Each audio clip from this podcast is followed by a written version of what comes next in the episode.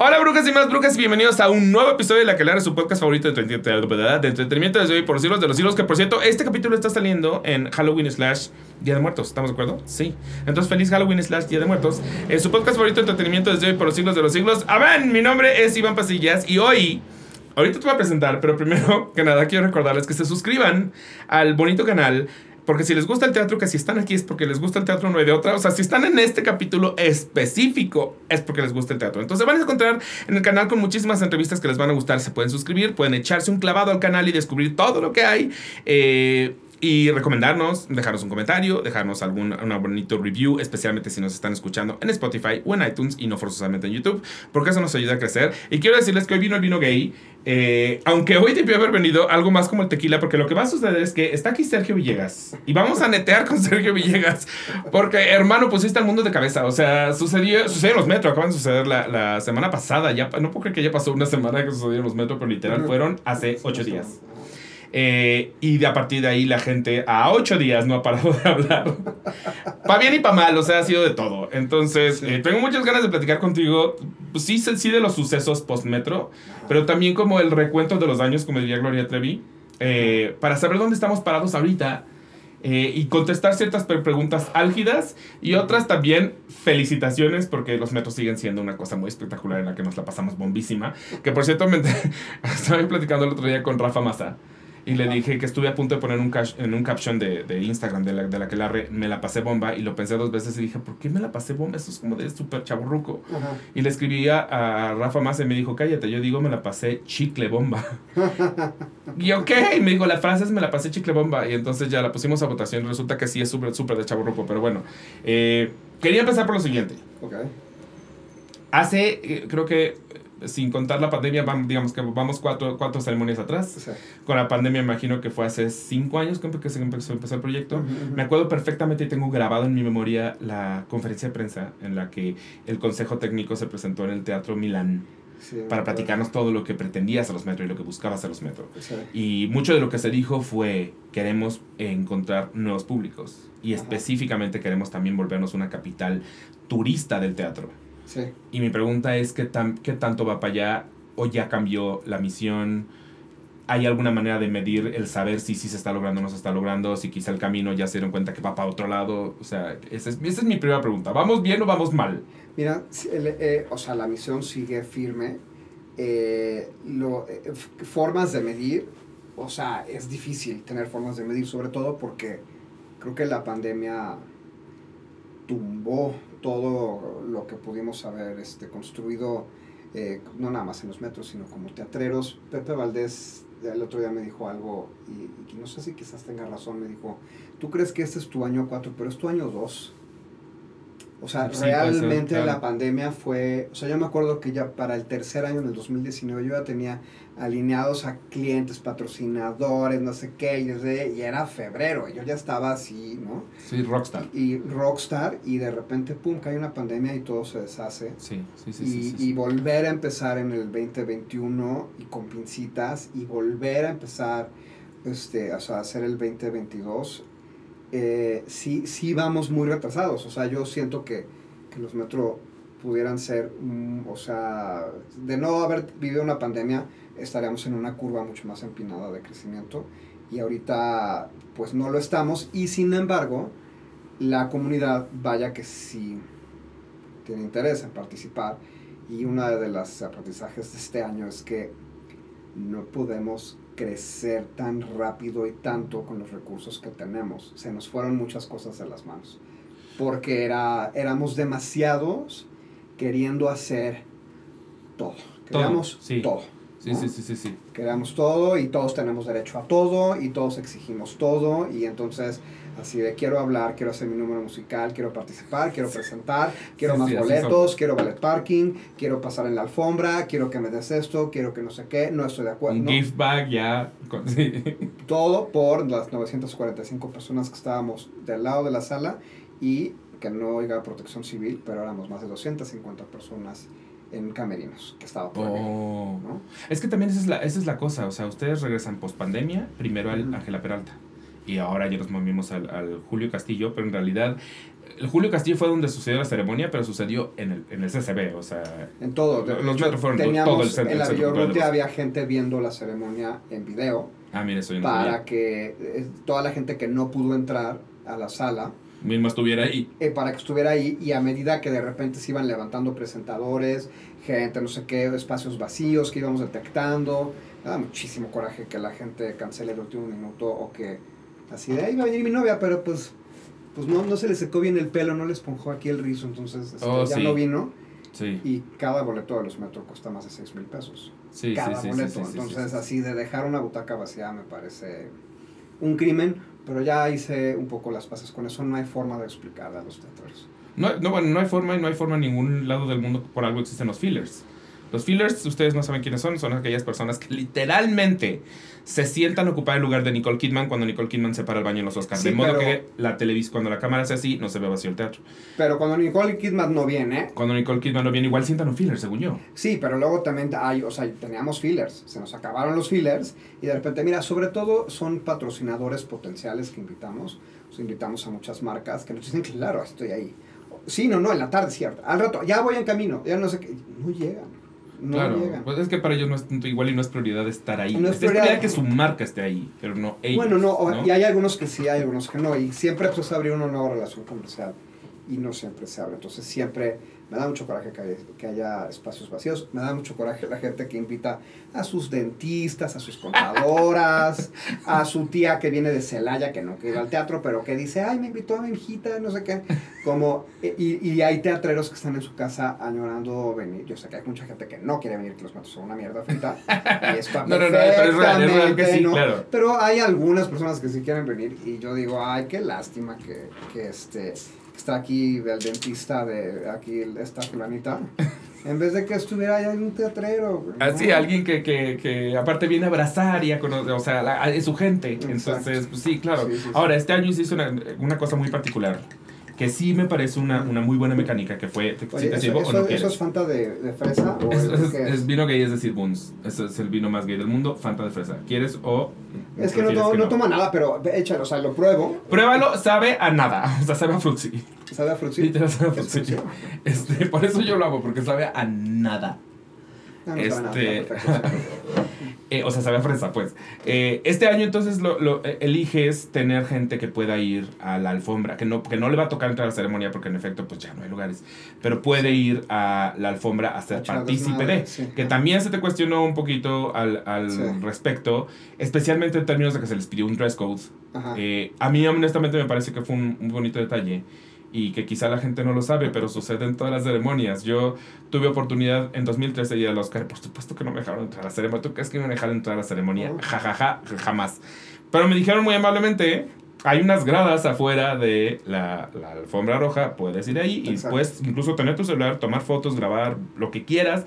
Está esa grada y te tienes que ir de smoking Ujú. porque son los Oscars. Entonces ni siquiera era vete de camisita, no, no, era de smoking. Entonces, tuve que rentar un smoking y nunca lo pensé dos veces. O sea, para mí fue ser parte del Oscar, aunque sean las gradas de afuera, por supuesto que quiero y lo hice y no me arrepiento de nada. Sí, pero ahí la crítica de Juan Carlos Murillo, me parece, en el Twitter, era, o sea, me- me- yo estoy, a veces concuerdo con sus opiniones, a veces no, y está, está muy bien, eh, pero creo que específicamente era, eh, Juan Carlos tiene una tesis que no es que esté mal, que es que los teatreros maltratamos al público, ¿no?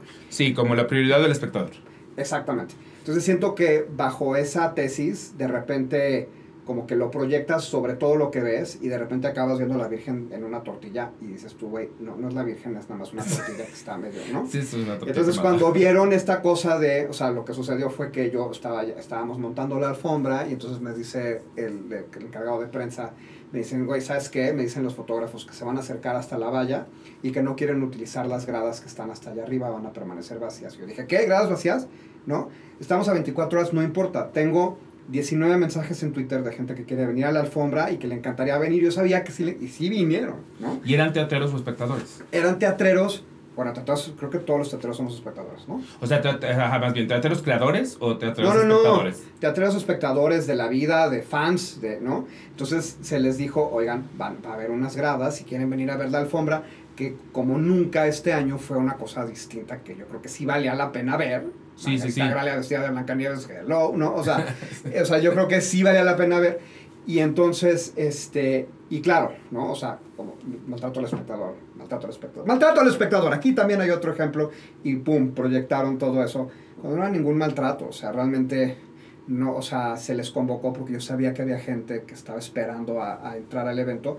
No los considero espectadores, los considero más bien fans, etcétera. Creo que el, el, evento de la alfombra fue interesante. Se les invitó a eso. Se les pedía que fueran de negro, porque sí iban a estar como muy visibles.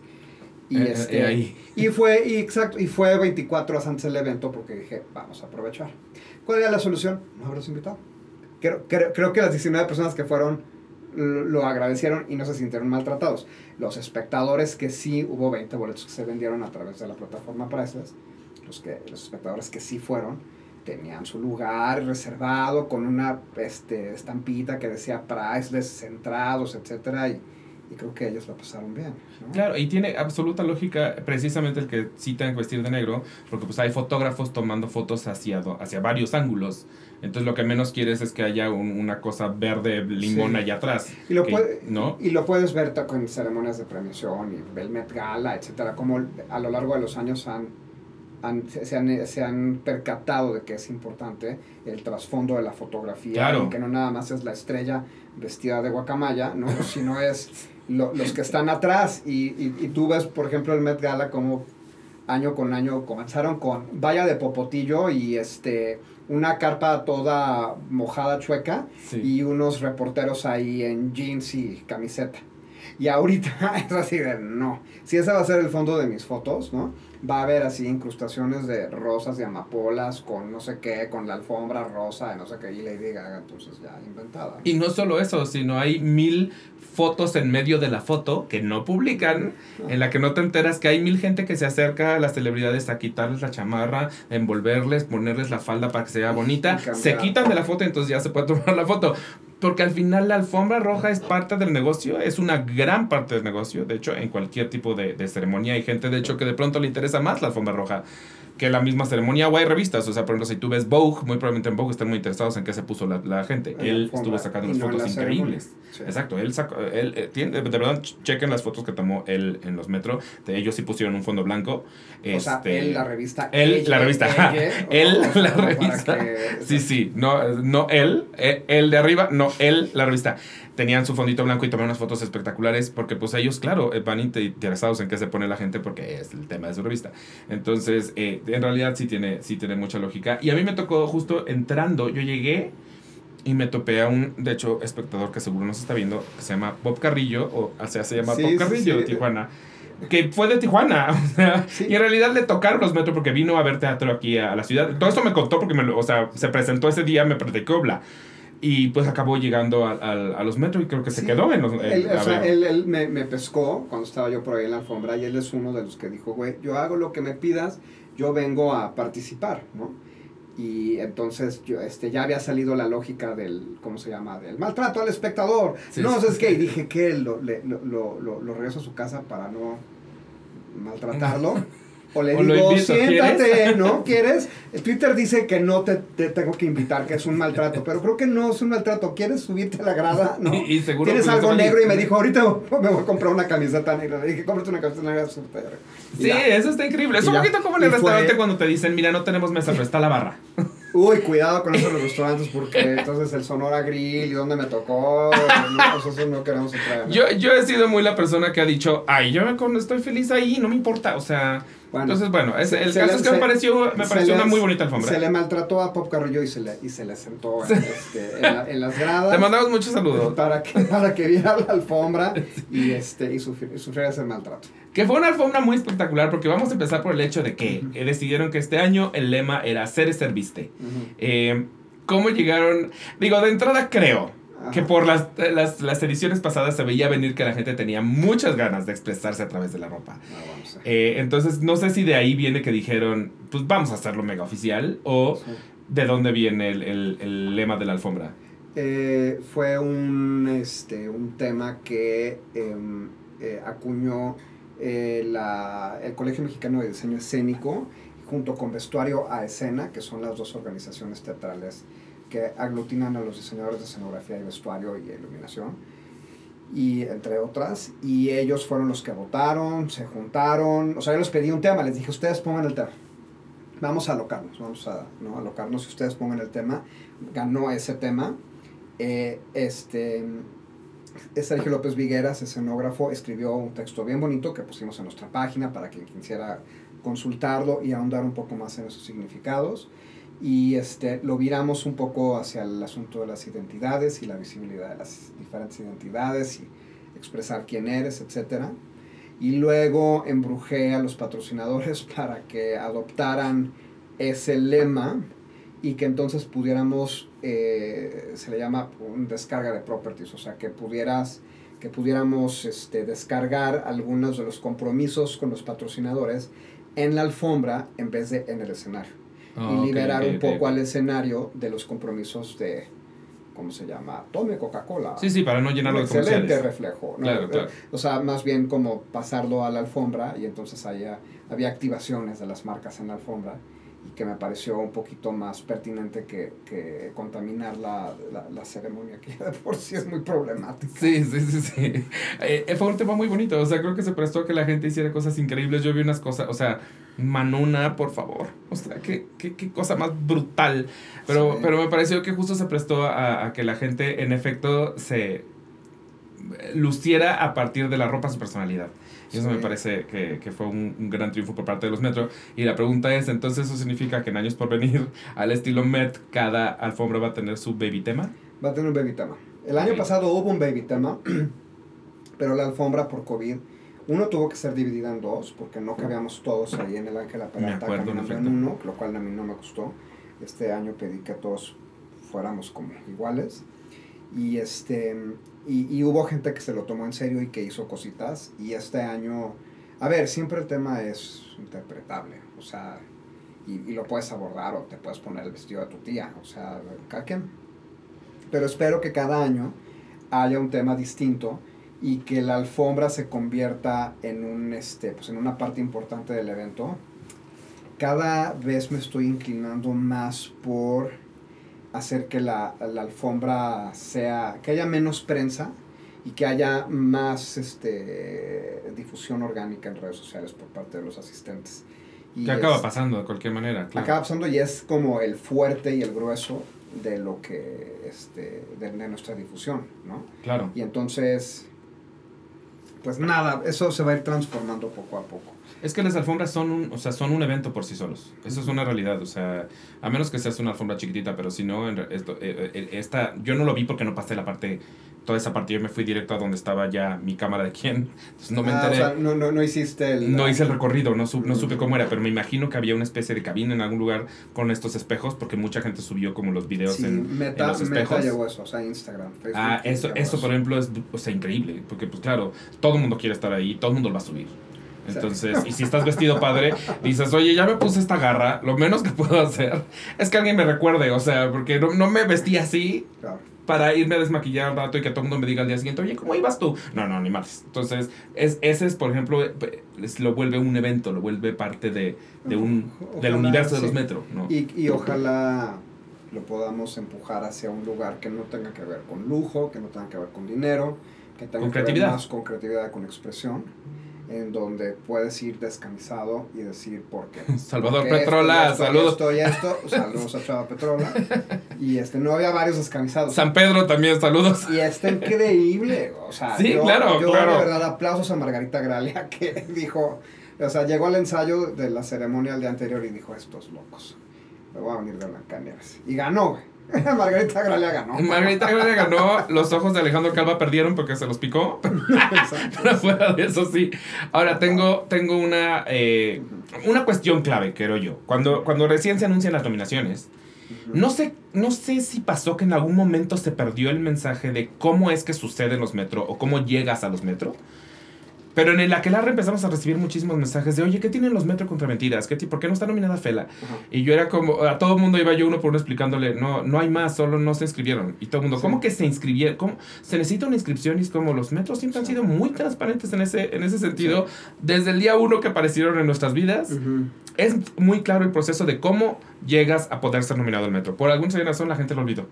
Entonces, solo como un baby recordatorio, o al menos, al menos los, nuestros usuarios, que son, es como decimos, teatro, teatro espectador, estaban muy confundidos con él. Pero ¿por qué este sí está nominado y pero por qué este no? Eh, entonces, solo para recalcar y recordar, ¿cuál es el proceso para poder ser nominado a los metro? Eh, tienes que querer inscribirte, querer participar, eh, te metes a la página de losmetro.mx, te registras, ah, puedes registrar tu obra ahí o puedes pedir, solicitar ayuda, te llamamos y te vamos guiando por el proceso. Eh, hay una cuota de inscripción que cada obra tiene que pagar a la Academia Metropolitana de Teatro. Se hace un pequeño estudio socioeconómico para ver cuáles son las capacidades económicas de la obra. Hay una tablita que indica a partir de tu número de butacas, el costo de tu boleto, para que los ricos paguen más, para que los pobres paguen menos. ¿no? O sea, y para nivelar el terreno de juego y que todos compitan en equidad de condiciones eso es, o sea, ya, ya ahorita ya perdimos al 90% del público, ya nos entendió, ya de que pagar, pagar, pagar, y ya está todos tuiteando que, que se tiene que pagar, entonces entiendo que eso ya lo perdimos, o sea, ya ahí perdimos algo, pero nos parece importante conservar esa parte del certamen porque ese dinero va a un fondo, que es el Premio Ciudad de México, que, este, que entregamos a una asociación civil que a través del teatro este, hace una aportación artística social de la Ciudad de México, este año ganó el CEU Voz, el Centro de Estudios para la Voz, lo ha ganado el Teatro Penitenciario, Drama Fest. lo ha ganado Drama Fest, lo ha ganado Teatro de Sordos, ¿no? Eh, obviamente esas inscripciones son gratuitas y la gente se lleva esa lana y la puede usar para lo que les dé la chingada gana. Y, este, y, se, y se establece una cultura de la remuneración que en el teatro nos parece muy novedosa o un poco aterradora, ¿no? O sea, si tú dices así en los deportes, y de, no, pues este, fui a un torneo de tenis y perdí Ay, no me digas. Sí, no, hombre, la inscripción estaba carísima. ¿Pagaste por un torneo de? ¿Pero por qué pagaste? Pues porque quería participar, ¿no? me inscribí al maratón de la Ciudad de México, no gané. Y te cobraron, ¿no? Eso sí, sí, la gente paga por Sí, nadie gana el maratón de la Ciudad de México. Y paga, ¿no? O sea, exacto, nadie, lo gana. En realidad todo el mundo lo corre, nadie lo gana. Exactamente, ¿no? Pero bueno, en, el, en, en, en los otros ámbitos de la experiencia humana, ¿no?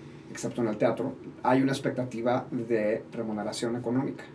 Pero en el teatro eso nos cuesta mucho trabajo. Sí, sí, sí. sí, eh, los Grammys, los Tonys, los Oscars, todos, en todos esos premios pagas. Claro. Digo, también tiene que ver, por supuesto, que el que, que está en los Grammy, en los Tony, en los Oscars, pues no, no vive con la precariedad que vive el teatro mexicano, o muchos de los teatros Yo lo sé, pero si tú quieres ir a los Grammys, por ejemplo, te pagan, tienes que pagar por la categoría en la que te quieres inscribir si quieres inscribirte mejor, eh, concursar como mejor álbum, cállate. Si quieres concursar como mejor canción, cállate. Si quieres concursar como artista, cállate. Si quieres concursar, no, entonces pagas dependiendo de las Y luego, por todo eso, en el momento de recibir una nominación, te dan un boleto para que vaya la persona nominada. Si quieres que un acompañante lo tienes que comprar. Se lo tienes que comprar y no se sienta contigo, además lo sientan y lo sientan arriba, ¿no? Sí, sí, sí, Y entonces aquí yo veo así la gente dice, yo tengo derecho de, ¿no? Y yo digo, no te vas a ganar un Grammy. Jamás. Sí, te va a costar mucho trabajo ganar tu Grammy. y no solo eso, porque además ya pagaron su, su entrada, en efecto, su, su, posibilidad de ser nominados al, Oscar. Y luego todavía pagan en Los Ángeles un espectacular que no debe ser nada caro, digo nada barato, así en Sunset Boulevard que diga For Your Consideration no debe ser nada barato eso, pero además hacen toda la campaña de For Your Consideration, que la hace a de pronto la producción, de pronto el mismo actor, de pronto... Pero todo eso se paga extra. Y, no ganan, ¿eh? Y no ganan.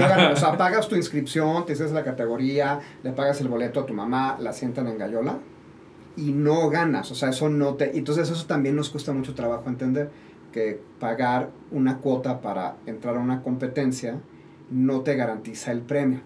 Pero como vivimos en un universo donde no pagamos nada, entonces, o donde tenemos la expectativa de que todo tiene que ser de alguna manera subvencionado de cuota gratuita, eh, sí como que nos, nos causa mucho cortocircuito, pero yo quisiera pensar que todos los años dos o tres personas más se enteran de esto y entonces ahí vamos, ¿no? O sea, ahí vamos este, como haciendo un poquito de conciencia y es la quinta misión de los metros, eh, tener una cultura de la remuneración toda la gente que tuviste organizando la alfombra roja, este, los chavos que estaban ahí coordinando, la productora, la guionista, el escenógrafo, eh, todas las personas son remuneradas con un sueldo.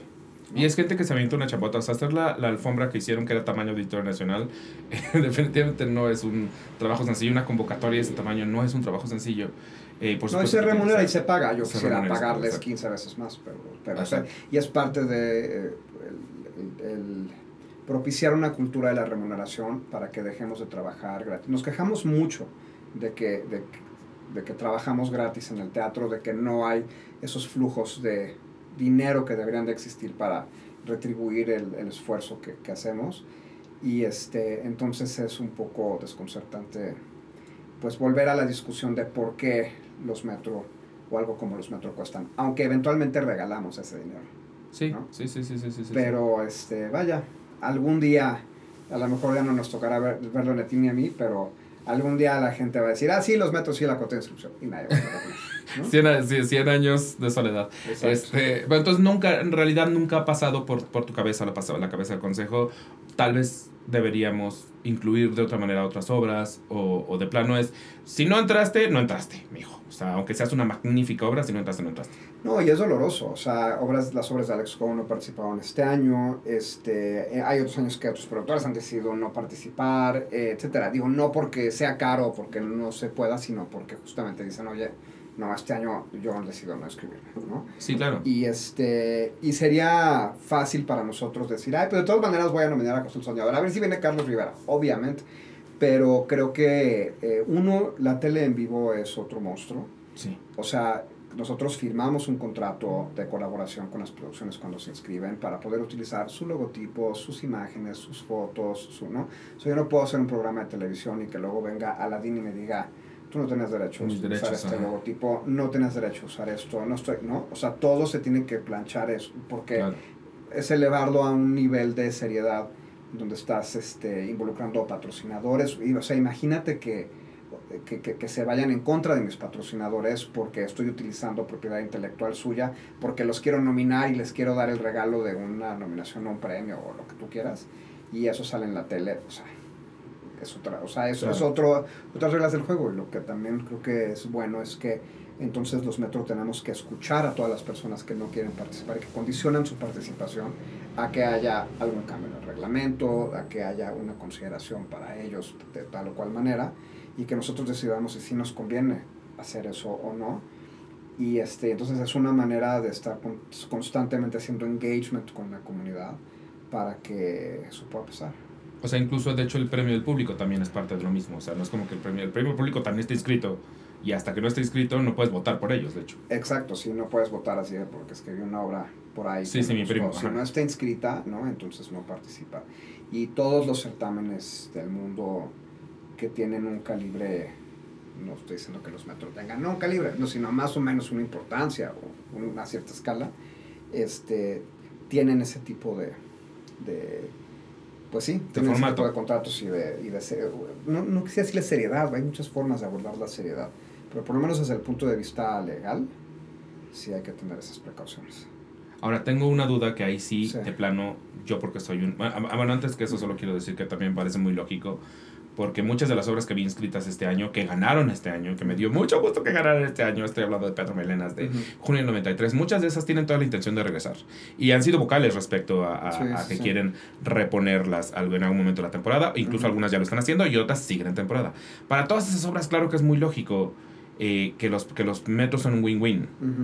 Pero si tú sabes que tu obra fue magnífica, pero de plano ya no va a volver, pues igual también entiendo el que digas, ¿para qué la inscribo si ya es un gasto que no me va a ayudar a nada? Pues ya no vuelve, o sea, ya, ya cerró. Dependiendo, o sea, si lo que tú quieres es que más gente vaya a una temporada que no va a existir, entonces eh, si esa es tu misión, perfecto, no la inscribas.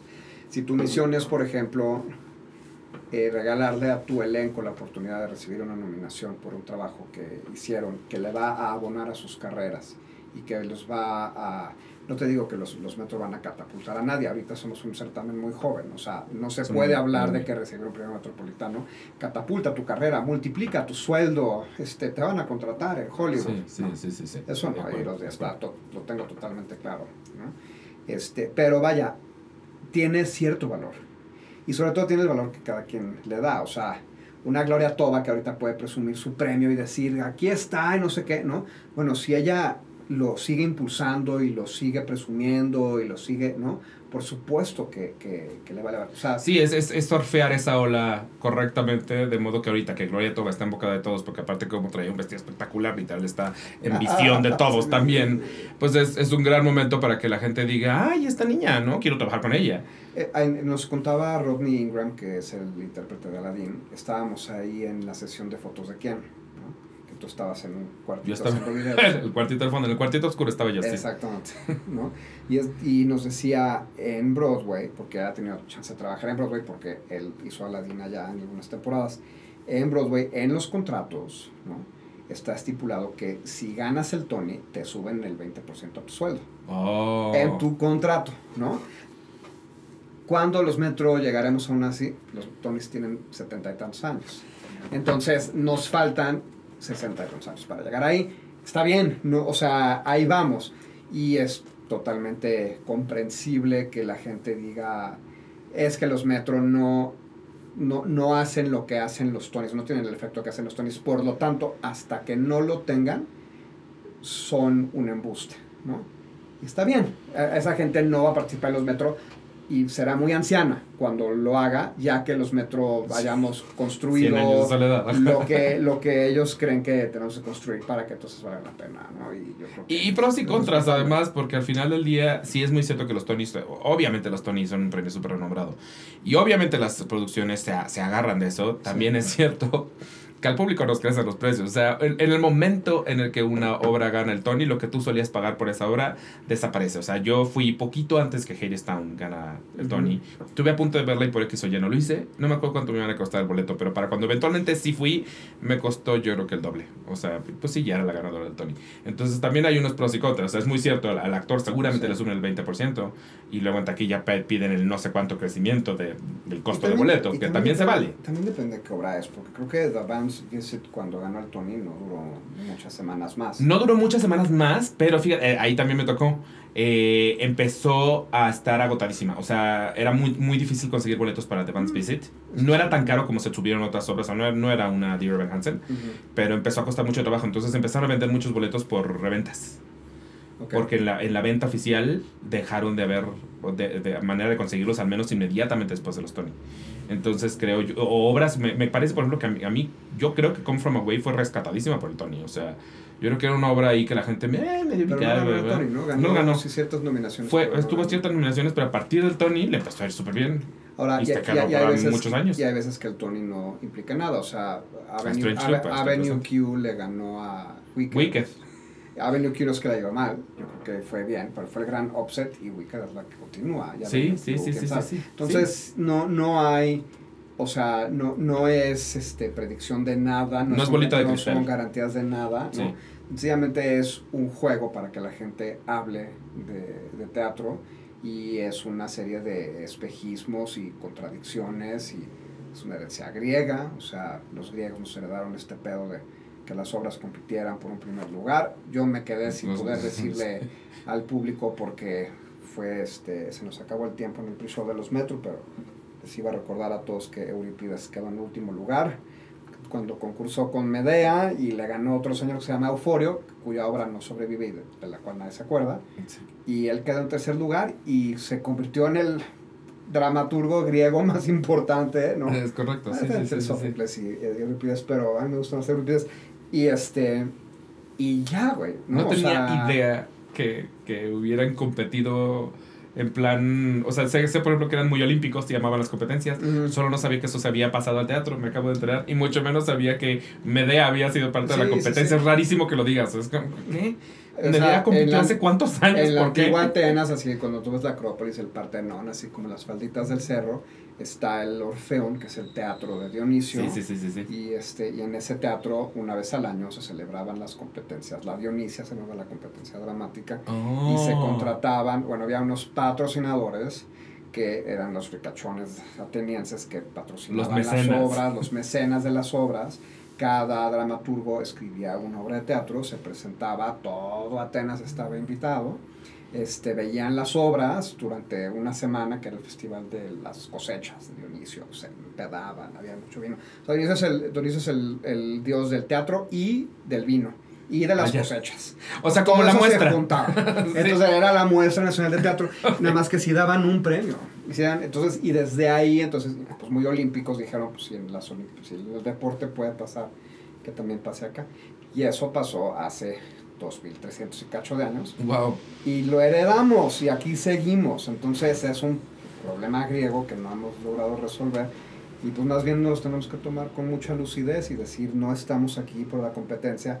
Nos anima, nos anima la sorpresa, nos anima el suspenso, nos anima el gozo de ver a alguien que le, que le decimos, hoy este regalo es para ti, ¿no? Y, y- y ver a un amigo que gana, sea, yo vi a Gerardo González recibir el premio y yo dije, yes, ¿no? O sea, sí, sí, sí. como que me da, yo me, me da mucho gusto y por otro lado, es el primer año que no sé los resultados de antemano, los otros tres años yo había revisado el sistema de votaciones, entonces sabía quiénes iban a ganar y estaba emocionalmente preparado. Y ese no. Y la pasé fatal.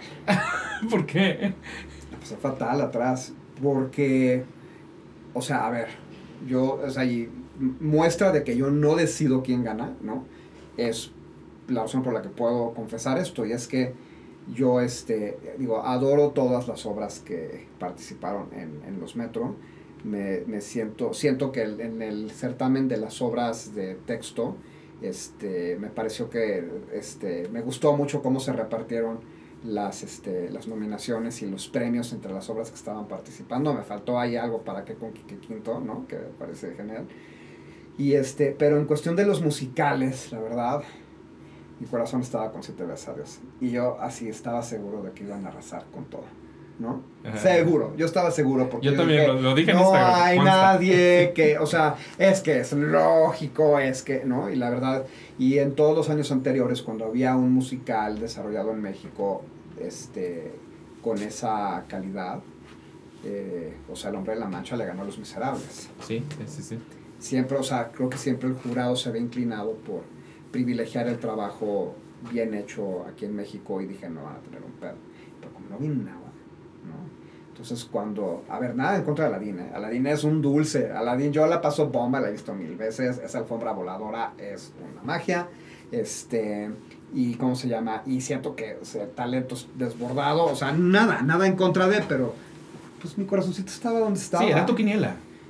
Mi quiniela y, y además em, involucrado muy emocionalmente, ¿no? Porque además son mis amigos que también estaban, digo, hay amigos en los dos, las dos producciones.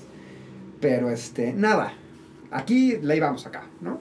Y cuando no ganaron, yo, David, yo sí la pasé fatal. Ya se lo confesé a Alan, ya nos reímos, o sea, este, ya no pasa nada. Pero sí, sí me, me, me eché por el tobogán del que les advierto todos los años antes de la ceremonia de no se avienten por ese tobogán, no se involucren emocionalmente, no, no importa dónde caiga el premio, estamos aquí para otro pedo, ¿no? Claro. Y, y, y sí, me, sí me aventé. y Es, es que no además hay, hay esta crítica constante, no solo a, la- a los metros en general, a los premios, eh, que es, es que, ¿por qué una persona habría de decidir cuál es la otra mejor persona? Eh, y pues no, digo de entrada, nu- nunca es una persona, siempre es un grupo de personas. Pero pues el- el- el- los la regla del juego es esa. Eh, le entras o no al juego. También se vale, eh, yo por ejemplo, no veo el fútbol, no me gusta el fútbol. A Manu, curiosamente, si le gusta el fútbol, ¿saben ese detalle? Si le gusta. Eh, simplemente no lo veo, o sea, pero no voy por la vida pensando como, ¿por qué poner a dos, dos, iba a decir partidos, no se llaman partidos, ¿cómo se llaman estas dos personas? Equipos. Ah, ¿cómo poner- ¿Por qué poner a dos equipos a jugar? Pues, pues porque es parte de las reglas de- del juego. A mí no me divierte ese juego, no lo veo. Y los premios son un poco lo mismo, y también son, son eh, para, para el que está premiado y para, para todos los que están nominados y, y los teatreros y para el espectador. Yo me acuerdo cuando yo, yo tuve una etapa de mi vida en el que me clavaba muchísimo con los premios gringos, eran los Emmy, los Golden, los Oscars, o sea, todo, todo como el, el award season, eh, y tenía mi grupito de amigos que eran mis amigos de los premios. Entonces ya teníamos apartadísima la fecha y el día de los premios era pedir pizza, era verlo en la tele, era cada quien hacer sus quinielas, apostar, o sea, se volvía, es eso que creo que sucede con la gente a la que le gusta el fútbol cuando ve el, mundial, eso me pasa a mí con el Oscar y el Golden Globe y el Emmy. Entonces también es un poquito este juego, o sea, es entrarle como, como, como espectador a también divertirte y pasártela bien sabiendo que no importa, o sea, que el punto entero es pasártela bien, creo yo. Sí, sí, y pero, sí, y eso así lo deberíamos abordar. Este año aprendí que también está la otra pues, o sea, que también podemos cometer el error de... La responsabilidad discursiva. De, de, invertirnos emocionalmente en los resultados y de que de verdad este, nos afecte lo que pasa, ¿no? Este, en, o sea, los metros son un juego, pero aún en los territorios lúdicos, pues nuestros sentimientos pueden salir lastimados. Y, yo, lo descubrí este año, güey. Este estaba muy enojado. No, no enojado, estaba triste. Estaba, y nada en contra, estoy así me encanta. El otro día estaba viendo las fotos del elenco de Aladdin recibiendo su premio. Felicidades. No, o sea, también me da muchísimo gusto. ¿no? Sí, sí, sí. O sea, pero, pero bueno, nada más les, les cuento que, que este año.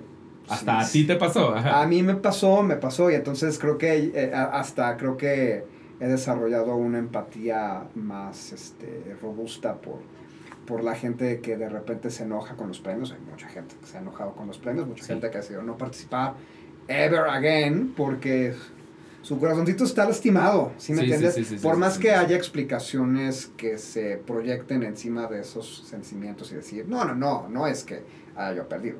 Es que el problema de los metro es que participan obras que comienzan con K con obras que comienzan con Q. Eso es una confusión, porque las obras que comienzan con Q, dices tú, le, estás problematizando, le estás este, poniendo una explicación muy compleja a algo que realmente abajo lo que hay es que te sientes lastimado. Sí. Sí, sí, sí. Y que deberíamos de, de, de, entrada entrar con esa mentalidad, no, no solo como, como gente que está concursando, pero la gente también de este lado que, que también, es que somos intensos, somos, el arte provoca intensidad.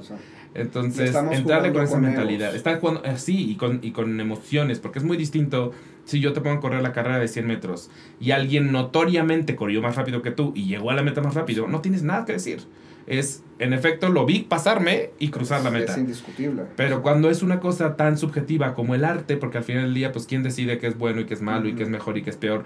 Pues es entrar a un territorio en realidad lleno de grises. Entonces, desde ese lugar tienes que entender, pues, la cosa en realidad no, no va a partir de la justicia, porque la justicia de entrada no es parte del juego. No es parte del juego. Sí es posible enmendar las reglas del juego para producir un mejor programa de tele o un mejor contenido. 100%, yo creo que eso sí. Sí, sí, sí. O sea, yo, por ejemplo, este año me arrepentí que alguien no supiera los resultados antes para, a ver, o sea, en la segunda ceremonia, además de el director americano que no vino, hubo otras cuatro personas que no Y aparte fueron todas las primeras para la Las cuatro primeras. Las cuatro primeras, sí. Sí, de haber sabido eso este año, te digo, prueba de que no sabía yo nada y no quiero volver a saber nada. Pero si yo le hubiera permitido a nuestra directora ver los resultados con antelación, ella hubiera podido saber así de, güey, no vamos a comenzar la serie. Siempre faltan como tres o cuatro, ¿eh? en las premiaciones de los metro, tres o cuatro personas siempre, siempre han faltado. Además de los americanos, que en este caso fue la ceremonia de premios creativos donde estaban concentrados. Pero este, no hubiéramos comenzado con cuatro premios así, los hubiéramos espolvoreado a lo largo de la ceremonia, comenzado con otros premios que sí, para tener un mejor programa de televisión en nombre del entretenimiento. estábamos tan preocupados porque no se supiera nada y por darle mucha seriedad que, se nos fue la mano ahí. Y luego también fue un problema porque el equipo tampoco sabía, entonces, ¿qué música echas cuando anuncian al ganador? Entonces, en lo que, en lo que ponen el botón, ¿no? Y luego el aguacate, ¿no? Tenía así, por cada ganador tenía que escribir cinco notitas así de Iván Pasillas es el director del podcast de La Quelarre, esta es su primera nominación y su cuarto premio metropolitano. Todo eso, ¿no? Tenía que ser hasta el momento. 5B multiplicado por 5 porque eran los 5, ¿no? Pero era para que nadie se entere, ¿no? Y yo digo, valió la pena, güey. Y luego la pobre persona que ponía los letreros que estaban atrás en el aro, también lo tenía que hacer al momento faltas de ortografía, pusieron la cosa mal. Este, eso abonó a muchos problemas técnicos este año. Claro, claro, claro. Dije, o incluso que había gente sentada lejísimos que obviamente para pasar a recoger su premio, pues sí pasaban. Güey, ¿por qué sentar a Martina Costa en la fila Z, güey, no? ¿Por qué sentar a Martina Costa en la fila Z? Pues igual y no necesitas tú saber quién gana, solamente producción. Ya, lo que pasa es que el año pasado hubo filtraciones. Y oh. entonces, eh, em, Y ya sabes, en esta cosa de ¿quién lo filtró? ¿Quién lo sabía? ¿Prensa? No, era stage management. ¿Cómo que stage management? Dirección, no. ¿Guión? ¿Guión lo filtró? Ah, sí, Fue el aguacate, no, es cierto. No, pues, o sea, es un juego de club y, y, y de repente el año pasado, no sé por qué decidimos que, que eso era la cosa más importante que tenemos que corregir este año. En retrospectiva, no lo es. Sí. Porque si eso afectó nuestra transmisión por estar jugando a nadie sabe nada, ¿no? Este, eso es un problema. O sea, los Oscars entregan la mitad de premios que nosotros entregamos. Sí. En el triple de tiempo. ¿No? Y, y, este, y entonces pues, se ha vuelto algo muy ambicioso. Yo siento que la directora sí tendría que saberlo. Yo seguiré sin saber. Espero ya, ya haberme este, preparado para, Desconectar emocionalmente. para desconcentrarme, pero siento que la directora sí tendría que saberlo como para corregir eso y para sentar a Martina Costa un poquito más cerca nuevamente. Ajá, exacto. O sea, esos detallitos. Son, son Sí, detallitos. sí, sí, sí, sí. Pero bueno, lo que te iba a preguntar, porque, porque eventualmente nos desviamos mil, y me, me quería yo regresar a- al, al proceso de inscripción y, y nominación y triunfo de las obras es. Sí. Y esto me enteré también un poquito porque lo leí eh, a partir de que ustedes sacan el, el comunicado que tiene que ver con Aladdin, que entraremos ya de esto después. Sí. Pero a partir de que sacan el comunicado, por, por supuesto que yo como buen periodista, no voy a decir metiche, periodista me metí a leer los comentarios. Y descubro de esta drag queen que amo, que yo no tenía idea que estaba relacionada con el teatro de ninguna manera, que se llama Aries. Ajá. Esa mujer es arte, no están entendiendo, esa mujer es arte. Yo no sí, tenía idea que estaba relacionada con, con, con- con esto. Eh, y pregunto por el, por el proceso de, de, de nominaciones. Y los Metro le contesta como depende de la cantidad de butacas, la cantidad de jurados que van a ver tu obra. Sí. Muy probablemente esto esté absolutamente relacionado con estadística y esa es la razón por la que yo no entiendo porque yo soy un, Sí. un bruto matemático. Sí. Pero ¿cómo es que funciona que equitativamente si una obra en el Belecén está nominada, vayan a verla dos jurados, pero a Network la vayan a ver 15 jurados? Mm, No, en- hay una tablita, así como hay una tablita pública, eso es en el reglamento, los metros.mx, convocatoria, reglamento lo bajan. lo leen. Es un pergamino de 3 kilómetros, Pero No, puedes leerlo. tomas un y ahí está. Vienen dos tablitas muy importantes. La primera tablita es cuántas butacas tiene tu foro, cuánto cobras por boleto, eso es lo que tienes que abonar a la cadena metropolitana, te damos un recibo por eso y es lo que se va al Premio Ciudad de México, unas, como unas tres cuartas partes y una cuarta parte a pagar al jurado, el jurado también se paga. ¿no?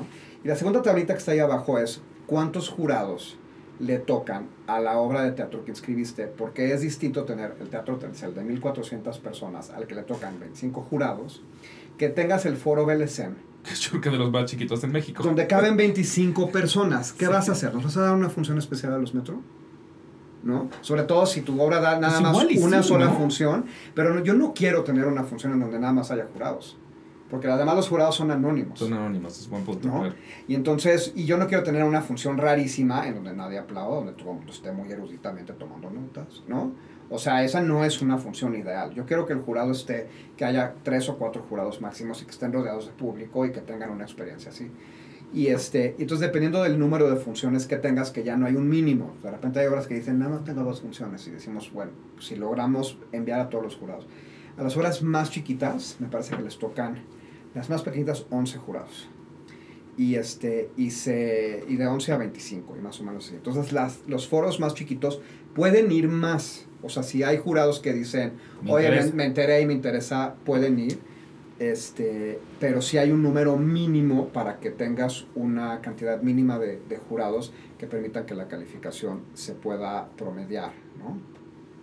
Me parece que Aries no, no, no, no acaba de entender esto y dice que ella tiene pruebas de que, de que los De jurados que no fue la cantidad de, de que no fue los jurados, ¿no?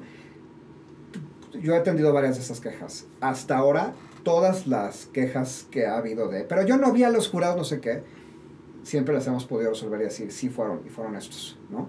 Porque como son también anónimos, lo que pasa con los jurados es que llegan a la taquilla con un número que nosotros les damos y le entregan a la taquillera una imagen que les mandamos a su celular para comprobar que en efecto tienen dos cortes que lo están esperando y no dice su nombre, dice un número. Entonces de repente llegan los jurados a los metros, ven la obra y nadie se entera que son jurados, ¿no? Porque lo que queremos es que no les den regalos, no los anden Sí, no haya soborno, no haya soborno, los andan, ¿no? Y hoy en la, en la, en la, la mediodía comí con una persona que también este, dijo, ¿y dónde estaban mis jurados? ¿Y quiénes son? Porque no los vi. Y entonces este, no, po- no podemos revelar quiénes, o sea, quiénes son y qué calificación dieron. ¿no? Oh, ok, ok. Sí podemos revelar las calificaciones. Todas las obras tienen derecho a pedir su este, boleta de calificaciones y podemos entregar un reporte. Eh, y sustituimos el nombre del jurado por un número para que ellos este, vean como si fueron esos jurados. Pero los jurados van. El problema es o que... sea, no hay manera de tener un feedback. O sea, no, no hay manera de preguntar, ¿y esta calificación la recibí Y por...? por, ¿no? O sea, no, no, hay manera. no puedes increpar al jurado y decir, cabrón, me reprobaste por.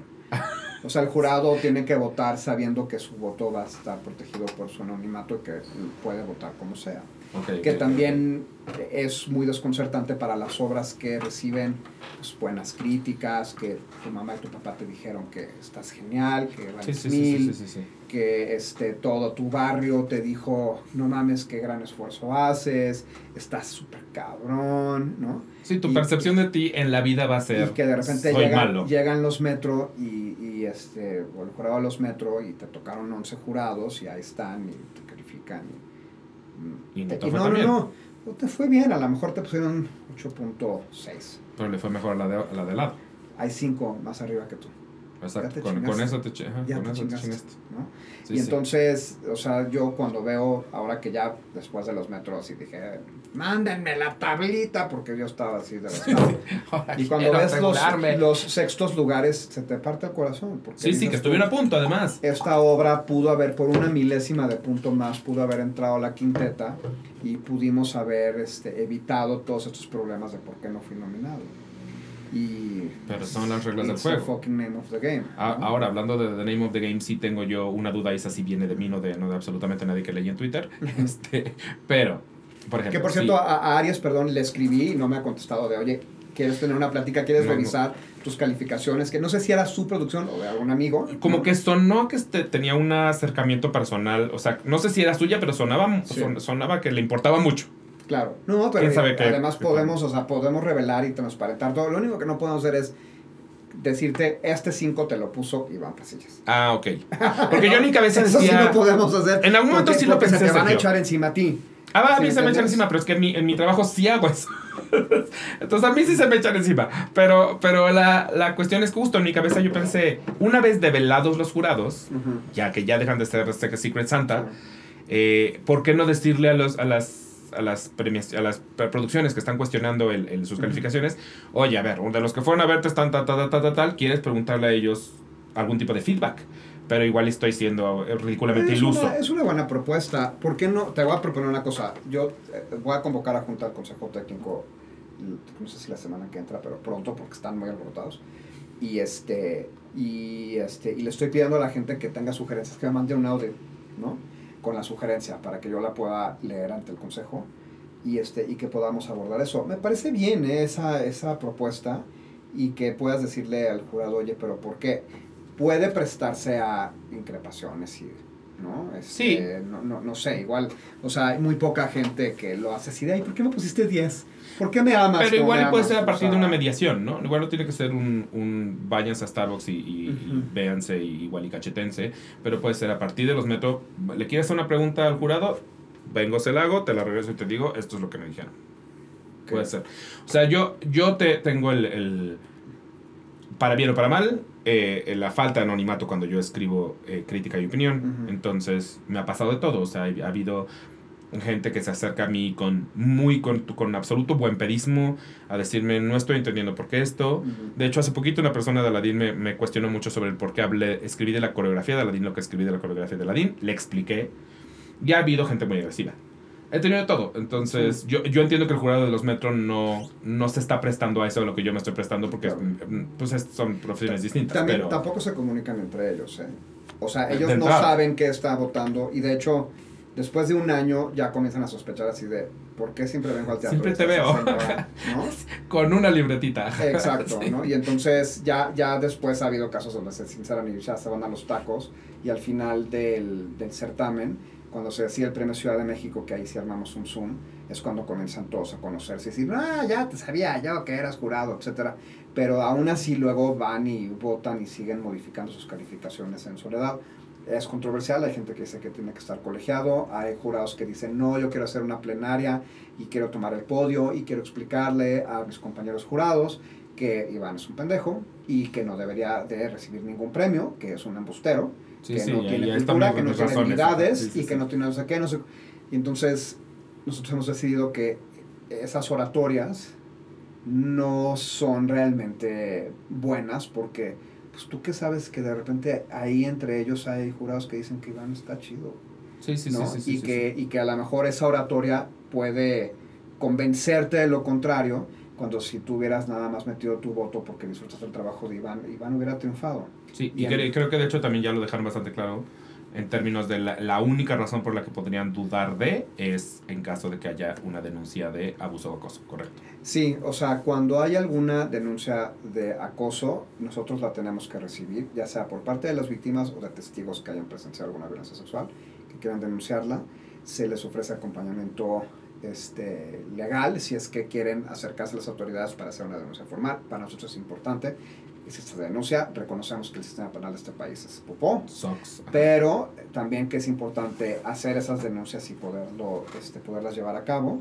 y, este, y tener un, un patrón, eh, un padrón propio de denunciantes y de denunciados para, este, para llevar ese control y no importar un padrón de denunciantes de Twitter o de un tendedero en alguna universidad o algo, o sea, queremos llevar ese control nosotros y pues vaya, esa es la decisión que hemos tomado, nos asesoramos con una profesionista en el tema y estamos redactando justamente esa parte del reglamento porque en efecto no estaba acuñado, aunque en la carta expliqué es lo un que tema hicimos delicado a morir. y muy importante, ¿no? Sí, importante Para- y delicado. O sea, no, no es fácil tomar decisiones alrededor de ese tema. Tan, tan no es fácil que por, por eso todo el mundo está vuelto de cabeza eh, desde los últimos, yo creo que cinco años que este tema empezó a ser como más álgido y Me Too y bla, eh, porque creo que todavía no hemos llegado al punto en el que decimos, ah, esta es la fórmula para manejarlo. No, no hay, no, todavía no hemos llegado a ese No, punto porque estamos llenando un vacío que tendría que estar ocupado por el Estado, de entrada. ¿no? Y entonces esa es una putada, ¿no? Que los ciudadanos nos toque llenar ese vacío porque el Estado no, no está acogiendo estas denuncias y resolviéndolas. Sí, sí, sí, sí. sí. Entonces nos toca a nosotros este, establecer nuestros propios mecanismos de justicia porque no hay justicia en otros lados. Claro. Me voy a regresar otra vez a otro tema, perdóname. Ajá. Pero lo que yo iba a decir hace ratito que hablábamos de, de las butacas es, eh, como jurado, no sé qué tan importante sea el hecho de que tú puedas tener un panorama para poder dar una calificación justa a cada cosa. Sí lo es y ¿No? ya corregimos eso este año. Ya Ah, sé. Creo que ya sé dónde vas. O sea, porque, porque igual y eh, si yo vi la, la obra, vi Network y vi junio del 93 y entonces tengo que calificar eh, talento, no sé, o Ujú. iluminación. Hay, hay una parte de mí que va a decir, a ver, sí, Network tiene una gran iluminación, pero, pero junio del 93 hizo esto, hizo el otro, entonces a esta le pongo el 9 y a esta le pongo el 8. Así yo las calificara meramente individualmente, Sí. sin, un- sin un panorama contextual. Pero Entonces, para tener sí, un panorama tendrías que haber visto todo. Pe- Pedro Melena exacto. y tendrías que haber visto... Lo cual lo vuelve muy complicado porque tuvieron creo que 50 jurados. Yo sé, pero ahorita lo que hicimos fue que los jurados les preguntamos, o sea, declararon una concentración, ¿no? Entonces, ahorita el jurado, hay parte del jurado que está concentrado en calificar solo los musicales. También los podemos convocar para calificar las otras obras, porque es un pedo convocarnos como jurados. Estamos todos ocupados, trabajando en temporadas.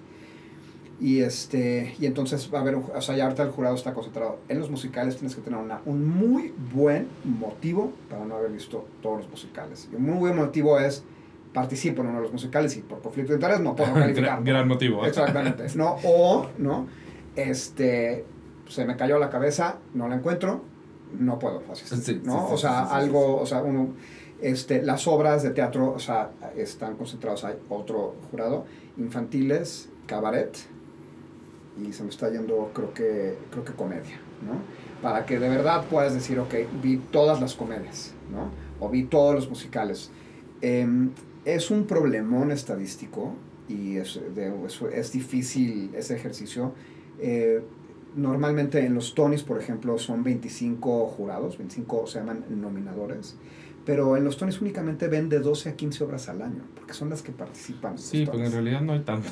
No hay tantas, son 31 teatros, la mitad están ocupados por cosas como que ya están Fantasma de la Ópera ajá. o sea, entonces no participan, y la otra mitad de los teatros están presentando pues uno o dos musicales cada uno, vaya, ¿no? Y obras de teatro, y entonces es posible para los nominators que les llaman, eh, retirarse de Broadway durante un año, que no es que se retiren, sino trabajar en Broadway es raro, ¿no?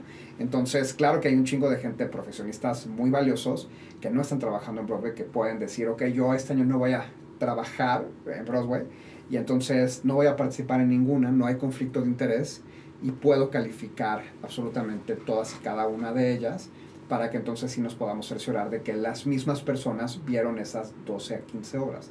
Pero eso es posible cuando son de 12 a 15. Cuando son 75, se comienza a complicar cañón. ¿Qué es lo que podría pasar en los metros? Nada más calificar 12 o 15 obras. Nada más que entonces imagínate qué harían esas otras 50 obras. O sea, la, muchísima de la comunidad teatral quedaría fuera de ese certamen. O, o no podrías hacer como una especie de comités, o sea, estos jurados son cabaret, estos jurados Es son es musical, hicimos, estos es lo que jurados, hicimos. ¿no? Son, son las concentraciones. Ah, Del- ah, ok. O sea, todos los, los de los musicales ahora van a ver mayoritariamente musicales, a menos de que estés en el dicho musical y no puedes, o sea, te haya caído la cabeza. sí, no sí, sí, sí, ok, ¿no? ok, eso está, me parece genial. Entonces eso, es- eso puede ser. Los actores lo tienen bien difícil, los actores que tienen temporadas de jueves a domingo. O sea, yo no le puedo decir ahorita a una Paulette Hernández que está triunfando en Siete veces a Dios que vaya, el, o sea, el, quinto, Network, el quinto certamen de los Metro ya está en marcha, ¿no? Y por ejemplo, una de las obras que, que está participando es este, Indecente, ¿no? Entonces, es muy posible que Paulette Hernández no haya visto Indecente Porque no chocó puede. Con, con todas sus fechas. porque no puede, ¿sí me entiendes? De hecho, a mí hace poquito alguien me dijo justamente de Indecente. Ajá. Nunca la vi porque siempre tuve función los días que estaba. Es- Alguien que no tenga que ver con tiene con Metro, alguien, algún cercano mío, me dijo, odio que todo el mundo esté hablando de Indecente. Yo nunca la vi porque exacto. no pude, nunca pude. ¿O qué pasa, por ejemplo, con las obras que tienen una temporada eh, paralela los martes? Que dan una función los martes, ¿no? Y entonces, ¿a, a dónde voy a mandar al jurado? ¿A una o a otra? Si nada más tienen dos martes o tres martes, y, ¿no? Y tengo que mandar, a veces, te digo, hasta 25 jurados, ¿no? Claro. Entonces, coordinar eso y luego que les dé COVID, o sea, todo se desbarata. se derrumba. Entonces eso lo coordina Laura Hernández, que es nuestra coordinadora de jurados, y eh, tiene ahí un sistema en donde pues, tienes que mandar a una directora, a un dramaturgo, a uno, o sea, tiene que estar variado, tiene que estar, ¿no? Y ahora con la complicación de que ahora tienen que ser los que han visto la mayoría de los musicales, o los que han visto las mayorías de estas obras. Y la neta es que, pues, estoy muy agradecido con los jurados, pero hay jurados que se nos caen, o sea, hay jurados que ven nueve obras y dicen, ¡ay, ya! ¿No? Y yo digo, nueve, güey. Hay jurados que Uy. ven 70, güey, Sí, ¿no? ¿De qué me ya hablas? te cansaste y, lo, y no sabes cómo nos piden, yo quiero ser jurado. Y ya cuando comienza así el, el trote, ¿no? Y me da mucho coraje. Claro, O sea, y no, no, son, ya. no son tantas. Como que Lo, lo decías ya. tú en, en algunas ceremonias, no, esta vez no, no, no fue parte del discurso, pero algunas ceremonias sí lo fue, el hecho de que son más de 600 sobre las que estrenan al año en México, ¿no? Pre-pandemia, no sé ahorita cuánto está. yo pre-pandemia, pero eso significaría que tendríamos que ver dos veces, más do- bien dos, obras al día diario Ajá, para ver la oferta completa. para ver de acuerdo. ¿Por qué no participan todas las obras? Ah, eso es, pues, y es entonces es así de, bueno, ok. O sea, siempre, siempre O, o por qué somos tan, tan, tan centralistas, ¿no? O sea, ¿por qué, por qué es CDMX? Exacto. Ah, ah, ¿Quieres que enviamos jurados a Tepic? Entonces tenemos que enviar el jurado a Tepic. Exacto. ¿no? Y no se pone fácil la cosa, claro. Es, es, es complicado, ¿no? Este, y entonces, sí, por eso las premiaciones estatales van por ciudad.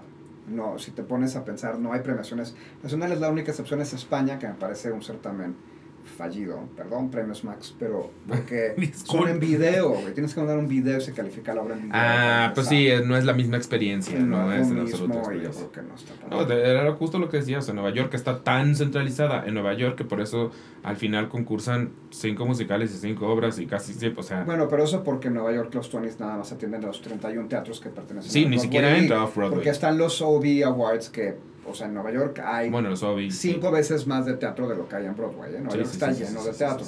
Y la neta es que este, hay otras obras, por eso es importante tener un ecosistema de premiaciones en las ciudades, que no haya nada más uno y que los agravios de una los este, corrija las otras y que lo que no cacha esta premiación lo cache la otra y que haya ese como ecosistema de contrapesos. Que a mí me parece chistoso porque justamente alguien comentó en, en Twitter recientemente eh, que por qué no hay un premio donde el público del, del, premio y es como que sí, sí lo hay, por supuesto que lo hay. O sea, está, eh, creo que es muy claro el de dónde venimos cada premio, porque los metros son creadores para creadores, eh, los ACPT son prensa para, para creadores y los carteles de teatro son público para creadores. Entonces es muy chistoso que digan, no hay para públicos. Ahí están.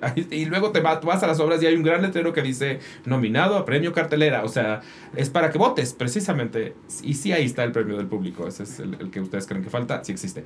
En realidad no estamos tan vacíos de premios como parecen. Pero también es cierto que los premios en otras ciudades, o más bien en otros países, son muy vistosos. Y aquí los Metro ha logrado ser eso, ha logrado ser muy vistoso. Eh, pero para eso también se necesita budget, se necesita otras muchas cosas que pues no todo el mundo, no todo mundo puede literal tener el Emmy, el Golden y el Oscar, porque pues se necesita una la nota para, para poder tener esa visibilidad y una alfombra. Una alfombra no saben lo que es tener una... Yo de hecho les, les aplaudo mucho la, la existencia de una alfombra, la transmisión en televisión, porque tampoco es fácil tener a un MBS de tu lado, o sea, no es nada fácil conseguir todas esas cosas como para decir, ah, ahora que haya uno, pero del público, igualito a los... Ok, se puede intentar, pero fácil no va a ser.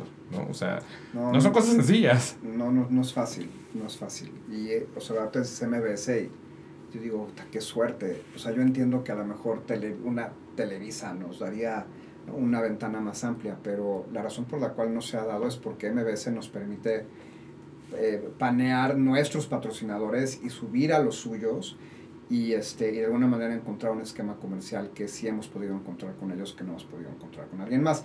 Y, y el hecho de que la ceremonia ahorita la puedes ver en YouTube, por ejemplo, y la puedes, o sea, Sí, que encuentras sí, ese tipo es de... para todos, Es técnicamente para, todos. Tú ahorita ves los Tony, ¿dónde los puedes ver? No, y de hecho no, los, tratas, los tratas de ver y es eh, piratería. Exacto, no, no, no los puedes, o sea, que se me hace... Absurdo, porque entonces ¿para qué, ajá, ¿para qué ¿para qué existen? chingados si no los puede ver el que va al teatro. Ajá. Entonces, por eso trabajar una vez es una bendición porque es así de, ok, tú vendes tus anuncios, yo vendo mi esto, no sé, pero al final yo lo puedo montar en internet y todo el pietaje es mío. Entonces, hoy llegaron unos discos duros con, de las 11 cámaras que había, yo tengo todo, ¿no? Bendito. Entonces, algún día voy a, así, a editar mi propia versión de la ceremonia de los medios. Sí, lo podría hacer. Lo podrías hacer. Pero entonces sí. ahorita tienes así como de la librería de Alejandrina que esperemos nunca se incendie porque tienes material invaluable.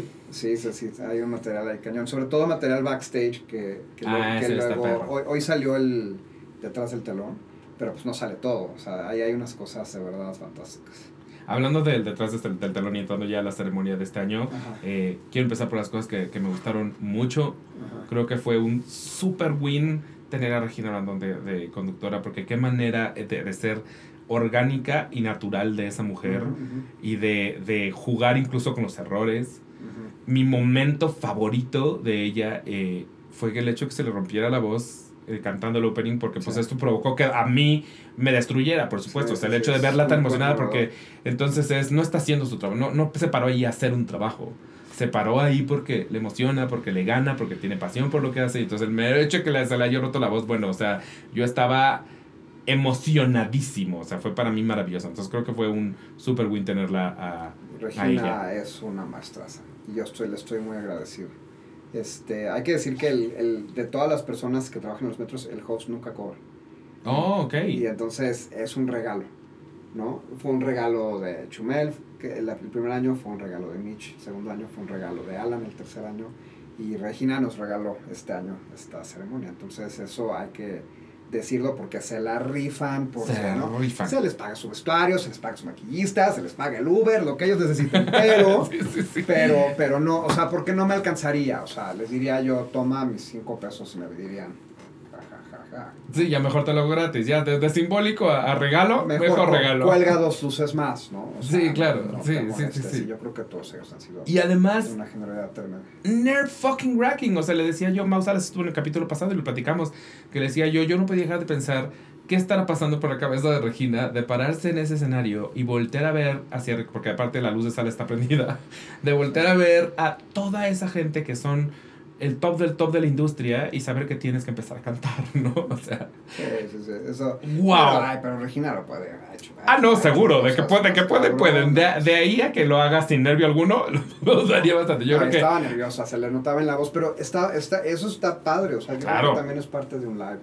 Hubo muchos errores también, o sea, no, no, estoy totalmente consciente que la cagamos este, cañón en muchas cosas. Fue un equipo nuevo, quise convocar a nuevos este, integrantes, mucha gente me pidió como descansar este año. Este, Rina, nuestra directora, entró Ana López Ríos, Pepe, nuestro stage manager, entró Valeria Cinta, este, eh, ¿cómo se llama? Eh, este, convoqué a Oscar Carapia en vez de Jacobo Toledo, Diego Medel hizo la canción, o sea, como personas que no habían participado en los Metro ahora participaron para descubrirlos y también fue una curva de aprendizaje para ellos en un teatro que no conocíamos. Nunca Sí. conocemos el teatro, siempre andamos de judíos errantes, eso tiene que parar un día. Sí. Pero De Virgen María el burro, sí, a ver dónde voy a parir. Exacto, sí, no, pues, o sea, creo que sí tenemos que repetir algún día, pero este, y, y, y fue una curva de aprendizaje que dijimos, oh, oh, ¿no? O sea, sí, la cagamos ca- big time muchas veces, y yo digo, ah, güey, o sea, tantos años de marquesa y no saber mover el abanico, ¿cómo? ¿no? Pero era porque había muchísimos problemas, desde el, nadie sabe quién gana el premio, y entonces era así de corran como pollos descabezados, y, este, y la otra es también descubrir un teatro distinto y las responsabilidades de un programa de tele que yo siento que Pepe este, lo había cultivado desde hace muchos años. Y este año que me dijo, no, yo me siento a ver. ¿No? y, y dije, "Pinche Tengo un look muy bonito no, que quiero no, mostrar. quiero presumir y está bien porque ahora Valeria ya sabe cómo hacer los metros. ¿no? Exacto, sí, no sí, le va a volver sí, a sí. pasar que se le pierda a Regina backstage y que no esté a tiempo. Pero lo que fue glorioso es que Regina lo supo hacer gag. Entonces, en vez de entrar, en vez de entrar como, ¡ay! ¿no? Como venado lampareado, hizo una broma al respecto y lo que provoca es que todo el mundo, pues, la, o sea, se vuelve adorable. Genial. Es un, es un hermano adorable. Pero, pero Iván, yo siento que yo aquí de abogado del diablo, para que vean que no estoy así de, ay, somos geniales los metros, no hacemos tal. No, no, no, la cagamos, Mm. ese cabrón.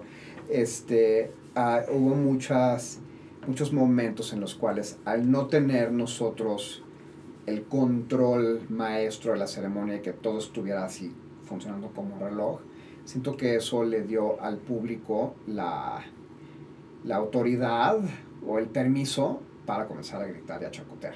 Eh, ahí también. es Y eso, y eso creo que fue lo que permitió un ambiente que haya dado pie al grito de no es mexicano Sí, y sí, de sí. O sea, no, no vendido", tenía por qué volverse un partido de fútbol. y de e- exacto y que nos pusiéramos de verdad como en la arena México rudos contra técnicos Claro. porque porque se producían como estos bachecitos no y, y digo entre otras cosas no le quiero achacar todo eso pero siento que sí contribuyó yo no estaba en sala pero he escuchado a mucha gente que sí me ha dicho güey fue también fue porque hubo esos silencios que permitieron que la gente comenzara a, a chacotear Sí. y creo también que es importante calificar el chacoteo como chacoteo, ¿no? Y decir, no está bien, no está bien y no queremos chacoteo. Y no tomarnos demasiado en serio cuando ese chacoteo se sale de control. Yo quiero pensar que ese grito tan controversial que alguien gritó, este, no es mexicano cuando pasó el director, este, Viva USA. cuando Viva USA y lo son- sí. esos fueron los que me reportaron, yo no estaba, pero Fue- fueron tres. muchos más, pero fue digamos que esos fueron los más audibles. Ajá. Porque en realidad se oían muy en la parte de atrás del teatro y Sí. se oían se oían muchos, pero había los que obviamente siempre está como el que el que oyes bien y claro y Sí. el que enuncia y el que nada más oye como un. Entonces sí, un poco esos fueron así como los protagónicos, por así Sí, decirlo. sí, sí. Y siento que, que, o sea, lo escribí en un comunicado que todos pueden ver en Twitter. Siento que si fue chacoteo, entonces es chacoteo. Nos deben a todos una disculpa y ya, ¿no? Let's move on. Si fue una protesta, porque claro, la gente comenzó a proyectar sus activismos, ¿no? Así de ese es el dolor de las mujeres contra el patriarcado. Ese es el, este, el dolor de, de, de la gente prieta ante este, el dominio yanqui y este... eh, y entonces yo digo, alto. O sea, no sabemos quién lo gritó. Y nadie se ha adjudicado, Nadie se lo ha adjudicado. la, la, la autoridad Ha, de ha- ha habido mucha significación del grito por parte de mucha gente. Todo el mundo ha tomado ese grito y ha dicho, esto es un ejemplo de mi propio activismo. ¿No? Sí. Lo vengo a ofrecer como un ejemplo de mi activismo, que a mí me importa. Sí, sí, lo agarré de estandarte, sí. Exacto, pero donde haya sido una señora rubia de las lomas que era enemiga de ese señor director y, este, y que lo quería increpar, eso desarma inmediatamente todos los activismos que le queremos proyectar. Claro. Porque ya no es un grito antirracista, ya no es un grito contra el patriarcado, ya no es un grito contra el maltrato animal, ya no sé.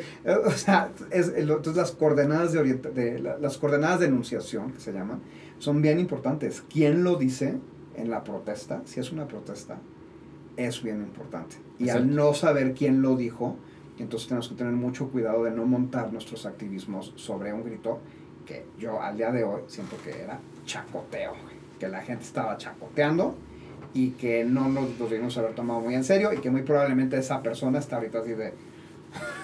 Güey, nunca pensé que Yo me había fuera- tomado tres shots antes de ir a Celemón y me pareció muy divertido. no me vuelvo a tomar una gomita de THC No, de los metros. no, un edible. ¿no? Pero si fuera una propuesta, en caso de que fuera una protesta. ¿Creemos que es el espacio correcto o no? Porque al final estamos invitando teatreros. Los teatreros por naturaleza Yo- son gente de pro- protesta, son gente con, con algo que decir, son gente con discurso. Yo siento que es irrelevante. O sea, la protesta justamente se da en los espacios incorrectos. Por eso es una protesta. O sea, la protesta. Sí, exacto. Si pudieras ir a pintarlas a Van Gogh con sopa, eh, pues entonces no sería una entonces, no sé. protesta. Pero entonces eso me parece que es una pregunta que, que, que no tiene una respuesta o que no vale la pena abordar. La protesta es interpelable. Toda protesta es interpelable. Yo siento que sí vale la pena interpelar. Es decir, ¿qué quieres decir con eso? ¿no? Sí. Y que sí pueda decir, exijo una explicación, desarrolla, ¿no? Desarrolla. Y yo siento que eso es lo que yo hubiese querido decirle a estas personas, desarrolla. ¿A qué te refieres con vendido? ¿Tienes pruebas? Es una acusación de corrupción. Sí, ¿no? sí, sí, sí, sí, Y si vas a decir eso y luego vas a decir, este no es mexicano, y si vamos a tomarlo de no es mexicano como, te digo, este, porque es hombre y porque las mujeres o porque los prietos o porque no sé qué, o los migrantes, o si le vas a proyectar tus activismos a esa parte, tienes también que recordar que también nos dijo vendidos, o sea, también nos acusó de corruptos sin ofrecer pruebas. Sí, sí, sí. Ahí quieres montar tus activismos y yo siento que ahí es donde creo que tenemos que valorar. Y donde sea de verdad una hombre o mujer, porque eran creo que un hombre y una mujer los que estaban gritando, pero unas personas blancas, privilegiadas, este, drogadas. ¿no? Resulta que vamos a Erika montar nuestros activismos, exactamente. Ahí voy, a- ahí voy a montar mis activismos, ¿no? Es decir, Sí. de, a ver, no, espérate. Si hay una protesta que esté bien fundamentada, etcétera, también se interpelará, etcétera. Y ya, pero ya podemos como comunidad decir, oye, Iván, te pasaste. No debiste haber gritado. Sí, Pero porque tú diste la cara, porque tú saliste con un letrero que dice, iba la escala, o yo no sé, lo que tú quieras. ¿Cuál, cuál- esta cuáles sería la tía Cecilia de las causas? Meninas saldría con letrero que diga "Viva cuáles Fiscal". son, no sé cuáles son tus causas, pero pues tú pudiste haber protestado eso y ya podemos todos interpelarte. Pero, Pero por ejemplo, entonces, el, el, el grito en realidad tienes toda la razón. El grito es, un, es una cosa que se volvió un gimmick. Eh, pero luego, en redes sociales empezaron a, a ver reapropiaciones de ese grito que se volvieron ya más en un cuestionamiento. No en las que son hate, porque las que son hate a mí se me hacen ruido blanco, absolutamente. O sea, el que ya se pasa al insulto, el que ya se pasa al hate, a la agresión, a bla, ese ya se perdió. Pero los, los que están todavía en, en un lugar más cuestionoso, más, más de, de evaluación, esos mensajes como cómo poner a competir a, a producciones con la lana de Broadway Ujú. contra Nación Primordial a esas que, le- Sí. que les dices. Yo siento que esos son los cuestionamientos que a los que, tenemos que nos a los que nos tenemos que enfrentar en el Consejo Técnico. No habíamos llegado a esta encrucijada porque en años anteriores el jurado había privilegiado a producciones mexicanas con menor presupuesto y sin el respaldo de las franquicias. El Hombre de la Mancha le ganó a Los Miserables. Sí, sí, sí. Los Miserables ganó dos premios, de los cuales nadie se acuerda, ¿no? y ganó todo lo demás. Entonces, cuando sucedió eso, como que todos dijimos, ok, eso no va a pasar. Ahora sí sucedió un snafu espantoso, que es que Elton John le ganó a Iker Madrid, ¿no? Es, es- Porque- es icónico. Porque, porque la lógica era, bueno, pero entonces pues tiene que participar el mismo compositor y los mexicanos al mismo nivel y queremos ser una capital mundial, queremos premiar esto, queremos ser también equitativos. Si el señor es una estrella del pop muy famoso que nunca va a recibir el premio, ¿qué nos importa? ¿No? No vamos a hacer que nuestro premio valga menos, vamos a pararnos el cuello y decir, nuestro premio, si no está aquí ese señor es porque es un pendejo porque este premio vale lo mismo que aquellos, ¿no? Como diciendo, vamos, no nos hagamos menos, esa era la lógica, ¿no? Eh, creo que lo que nos dimos cuenta ahí es que pues más bien es un agüite horrible, ¿no? Sí. Y que es un, o sea, y que, y que sí las rechiflas y eso, y que no sean payasos, ¿no? Ese premio se eliminó, este, y ahora nació el premio de mejor musical mexicano. ¿Cuál es la solución para las otras? Pues hay muchas, o sea, hay varias propuestas. Eh, hay una propuesta que es muy fuerte y que es así de, el certamen está bien como está, ¿no? Este, Y yo ahí digo, no estoy tan de acuerdo, yo quisiera hasta tomar esta como una oportunidad para hacer el ejercicio de poder modificar el reglamento como lo modificamos cada año, pero me parece mucho más interesante que el reglamento se siga modificando y enmendando para responder a las preocupaciones de la comunidad teatral. ¿no? Me parece eso como ejercicio más valioso. Este, pero bueno, está, hay gente que dice que únicamente debe de premiarse los trabajos de personas independientemente de su nacionalidad, que vale madres, pero que vengan a México a desarrollar el trabajo. Es, es, que lo hagan ese soy yo, sí. Que lo hagan aquí, ¿no? Que haya contacto con las personas, que haya una, eh, un trabajo creativo significativo, ya sea de reimaginación, modificación, adaptación, atención, ¿no? Al, al, sí, trabajo sí, que está ahí en ese caso no se hubiera modificado la nominación de Casey Nicklow porque vino. Pero, pero ahí es donde yo, por ejemplo, tengo una, una cuestión ahí que de hecho lo he platicado con, con, con gente de la DIM, porque gracias a Dios me llevo bien con varios, Sí. y tuvimos esa conversación. Y, y Casey Nicola vino cinco días, Mm. pero el, el montaje se lo aventó Scott. Entonces ahí yo decía, seguramente lo que también de entrada pasa es que en el momento en el Sí. que Aladdin se inscribe, ellos te dicen quién es su director. Entonces tú como los metros no sé, no sé si ustedes dicen, ah, vamos a nominar a Casey Nicola, o si Broadway dice, o Disney dice que Casey Nicola es el director que estamos nominando, estamos poniendo en la terna. Eh, pero para mí hay una especie extraña como de codirección. Porque Sí. es como, claro, Casey, no podemos negar que Casey eh, es el visionario, es, es lo que Sí. vemos en el escenario salió de su cabezota, entonces no podemos, no vamos a quitarle es, Sí. eso, porque, porque lo tiene, porque es suyo, porque es verdad. Pero luego Scott fue el que se encargó de agarrar al actor y asegurarse que sucedía. Y Carolina es la que lo mantiene. Y Carolina es la que lo mantiene, exacto. Entonces todo se acaba volviendo una fíjate, co algo. Se me acaba de ocurrir algo. ¿Por qué no entonces eh, pedirle a las este, a la franquicia que no nos hagamos tarugos? De aquí al futuro previsible va a haber una empresa montando franquicias en México. Se viene Anastasia de entrar, ¿no? Exacto. Pero de aquí a que el Insurgentes o Go tengan interés en montar una franquicia, le, le- le. Entonces, estamos hablando de una compañía en particular. ¿Qué pasa si, aquí yo nada más aquí imaginando, eh, si, este, si esas categorías decimos, tienes que meter al creador original, al que lo este, vino a montar a México, y a la persona que está encargada de su mantenimiento. Entonces, habría ahí un- una mexicana que esté ahí. Claro. ¿Sí me entiendes? Es decir, Claro. el que lo imaginó, el que lo recreó y la que le mete toda la pinche chinga. ¿no? Sí, sí, y entonces sí, es sí. así de, y Carolina Hertz por, eh, Ale, entonces sale Carolina, este, este premio es mío, porque yo soy la encargada de mantener eso. O con, esa es una opción. Lo, o lo que dice Pepe, ¿no? Pero que no lo resuelve completamente, pero es mejor vestuario, Aladín, y que salga el equipo de técnicas y técnicos de que vestuario sí, sí, sí, que- le dan mantenimiento a esa madre y que hacen Sí. que de verdad suceda. O que lo modificó porque, o sea, ese vestuario de Aladdin no llega así y así de, le- y le queda a Gloria Toba perfecto. No. Hay que quitarle, hay que ponerle, hay que recrear, hay que mandar a hacer, hay que pedir la tela porque el turbante ya se cayó, se fue, se fue de lado. O sea, todo ese trabajo puede ser, ahora es un trabajo que merece un reconocimiento. Yo ayer lo discutí con Pepe en Desaforados. No sé si eso realmente lo resuelva. Eso resuelve un poquito un problema de visibilización de todas las manos que trabajan backstage, que es totalmente pertinente. Pero no sé si resuelva el problema de, de, de quién gana el premio y, este, y si cae realmente en las manos adecuadas. Y porque pues la otra que también hay una preocupación es qué pasa con el talento mexicano que queda invisibilizado y qué pasa también cuando si no resolvemos que alguien de verdad pase a recoger el premio o que sean unos actores que aunque son guapos y fantásticos, pues no, no son realmente quien. Sí, sí, quien, quien ejecutó Y se produce un bache en la ceremonia y pues yo creo que lo que pasó este año también fue que pues, Aladdin se llevó muchos premios porque ni Mentiras ni José el Soñador participaron. Sí. Porque si hubiera habido una participación de... Y nunca lo sabremos, ¿eh? O igual a lo mejor si hubieran participado, algo pasaba que Aladdin se llevaba todo, no sé, nunca lo sabremos, ¿no? pero es probable que si Mentiras hubiera participado, se hubiera llevado un par de premios técnicos.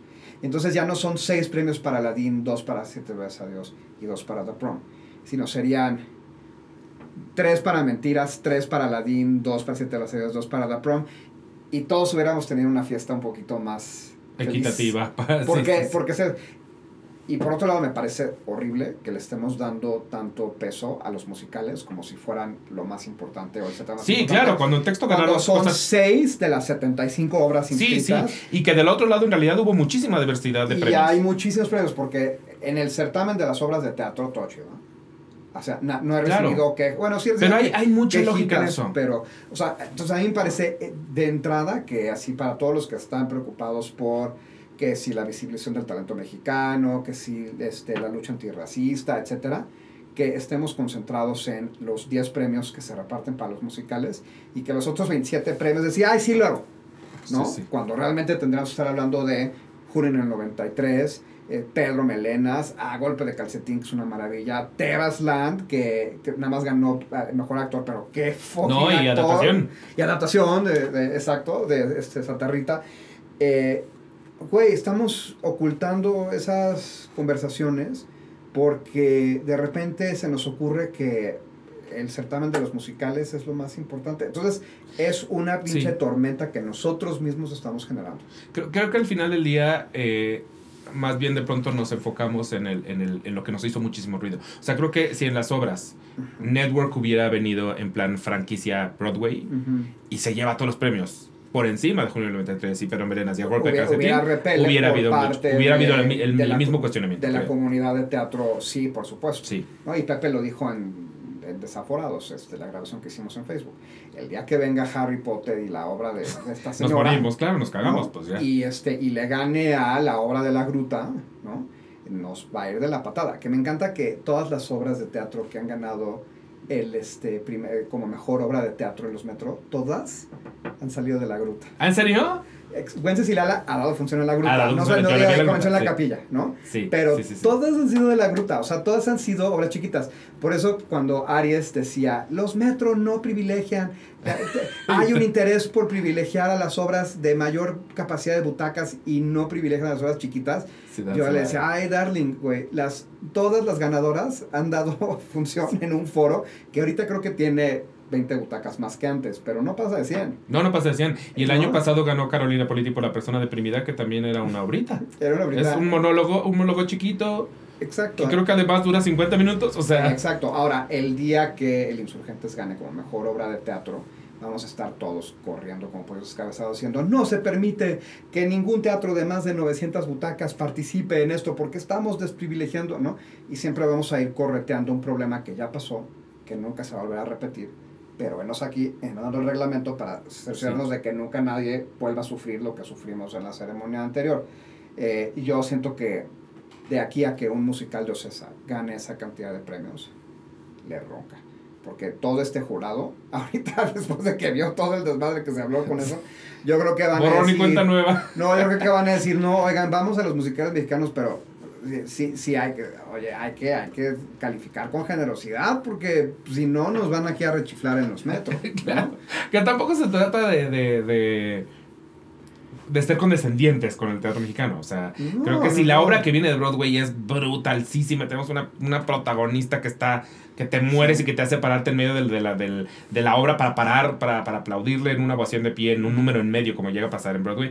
Por supuesto que la quieres ver, ver ganar, o sea, y, y si la obra mexicana Pero- no, pero no logra nadie- eso, no pasa nadie- nada. Pero nadie, na- nadie debate que los, o no he escuchado, bueno, sí, no sí he escuchado debates, que los talentos de las obras de réplica no merezcan competir. No, de hecho, no- no va contra los talentos, nunca- nunca- rara porque, vez va contra porque los ellos sí son mexicanos y se la están partiendo y están Y haciendo están un trabajo que es sí. visible, palpable y aquí está, ¿no? Sí, sí, sí, sí, sí. Aunque sí hubo por parte de, y eso vuelve a, a esta retroalimentación de los jurados, que hay jurados que públicamente ya vi que han este, expresado por qué quizás Siete veces a Dios no este, se elevó por encima de, de Aladdin en sus calificaciones, y es porque era un proyecto que estaba en un in-between entre musical y obra de teatro. Ah, mucha gente, sí, pare- es- ha sido tema para mucha gente. Y que, y que entonces veían como, por ejemplo, los, aunque, a ver, ya, ya quedó clarísimo que se te a Dios, o sea, yo le hubiera dado todos los premios, yo hubiera hecho los Petro para se te a Dios, me encanta se te a Dios, la he visto 180 veces, lo tengo en mis...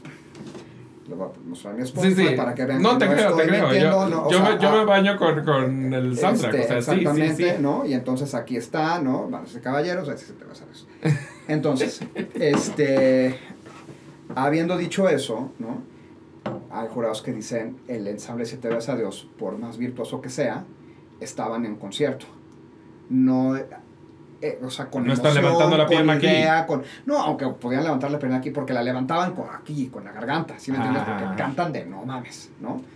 Este, pero no estaban interpretando a un personaje realmente. O el personaje que estaban interpretando, pues es a lo mejor lo abordan desde sí, pero no llevan una narrativa tan evidente como la que llevan los actores que se están interpretando, que no cantan, ¿no?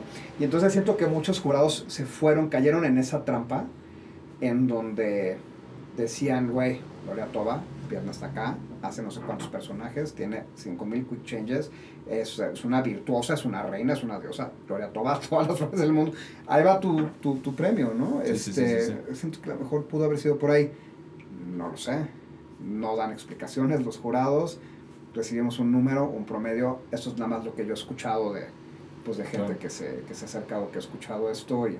Y nunca falta además la persona que también es, viene de un lugar, que, que creo que no viene de, de un, de un lugar de, de malicia en absoluto, al Ujú. contrario, creo que quiere ayudar, pero, pero, pero sí de un lugar muy iluso que dice, ¿por qué no hacen una categoría mejor musical mexicano, mejor musical de franquicia, mejor musical? Y es como, ¿por Ima- qué competirían solas? O sea, Imaginemos, imaginemos eso, ¿no? Porque lo discutí hoy en la tarde. O sea, mi, mi WhatsApp ahorita lo han escuchado sonar muchas veces, ha vibrado muchas veces, ¿no? Eh, todos, te puedo- todos son eh, mensajes de servicio al cliente, ¿no? De los metros. De, de propuestas, de preocupaciones, de quejas y de, o sea, todos están. A veces de felicitaciones, ¿no? Y a veces así de, ¿estás bien? ¿no? Gracias, José necesitas un abrazo. ¿No? ¿Quieres unos chocorroles? Exacto, gracias José Razúñiga por enviarme mensajitos de estás bien, ¿no? Este, pero, eh, ¿a qué iba yo con todo esto? Este... A que, formar categorías que sean Ah, original mexicano, de Hoy- franquicia, hoy, hoy imaginé con una persona que me que me dijo, pero ¿qué pasaría? Si entonces los separas y entonces los musicales mexicanos compiten acá y los compiten por acá, ¿no? Eh, entonces estarían compitiendo eh, Solos.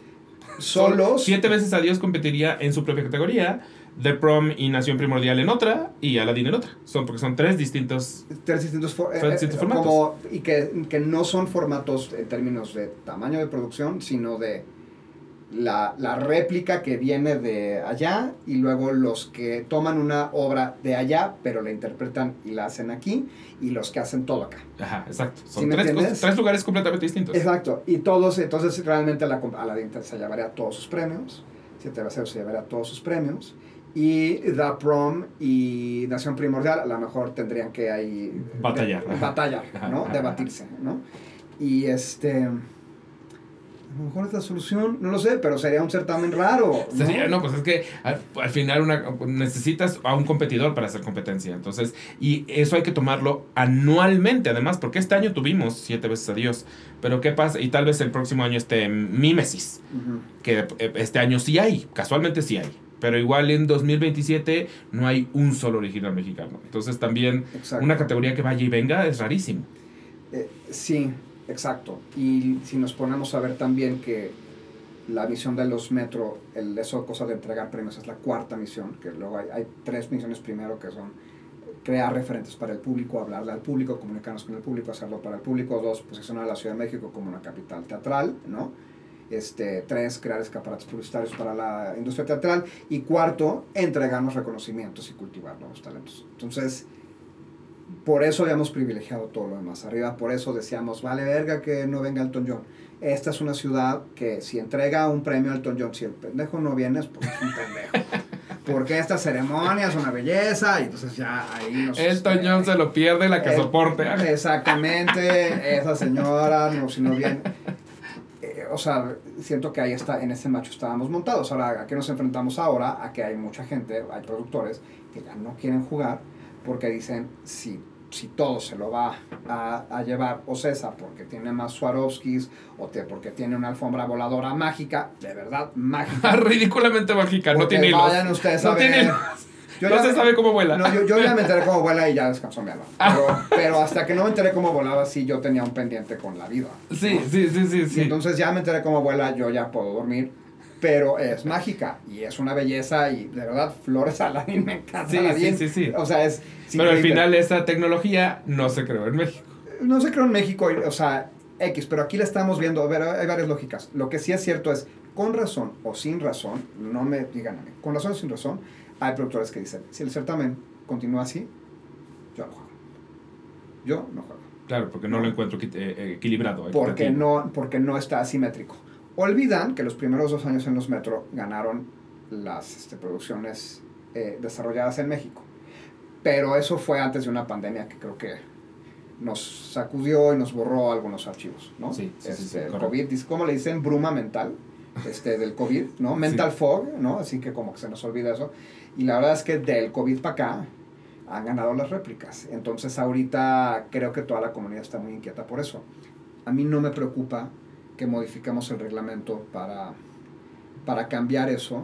Y yo los invito a que pensemos en que si, si en efecto el Consejo Técnico decide enmendar este reglamento, que lo tomemos como una oportunidad para demostrar que sí podemos, suena todos los años así sucede, pero para que, que, que entendamos que el Consejo Técnico se puede reunir, puede votar, puede enmendar el reglamento y que podemos entonces cambiar el reglamento para atender estas necesidades. Y si nos arrepentimos, el año que entra, lo revertimos. Sí, ¿Sí me entiendes? sí, sí, y, que, y que es mucho más importante ese ejercicio participativo, comunitario, colectivo, etcétera, a decir, los metros nacieron así y así se van a quedar. O sea, no, eso Claro. no tiene sentido para mí. Tengo dos últimas preguntas antes de pasar a mi siguiente sección. Ajá. Una es, ¿cuáles son tus miedos y preocupaciones? Em, la lana me tiene muy preocupado.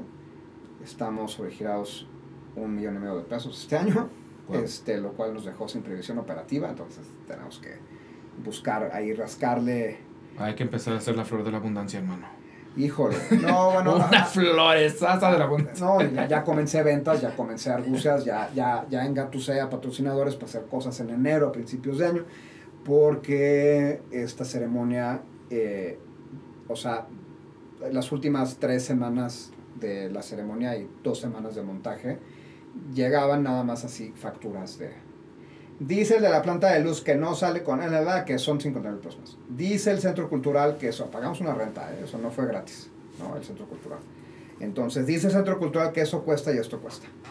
Dice la compañía fulana que necesita 50 micrófonos más. Dice que, ¿no? Y, pum, pum, y ya estábamos, ya estábamos montados. O sea, ya no era así de, pues que no, ¿no? O sea, ya era así de, no, son las cosas que para que suceda la ceremonia tienes que pagar. Estamos súper sobregirados. Este, y entonces eh, me quita un poco el sueño eso, pero algo va a pasar y Sí, algo sí. me voy a inventar. Todo y- pasa y no pasa nada. y, va, y va- lo vamos a solucionar, pero sí estoy preocupado por, por la lana. Em, estoy preocupado por, este, ¿qué otra cosa me quita el sueño? Me quita un poco el sueño que, que nos rompamos como comunidad. O sea, que nos to- tomemos tan en serio que de verdad no podamos sentarnos en la misma sala. Y que los metros se conviertan en una plataforma de, de, de yo participo en los metros para lastimarte o para comprobarte que yo puedo ser más chingón que tú o lo que sea. Y este, eso me preocupa, no quiero que, que eso suceda.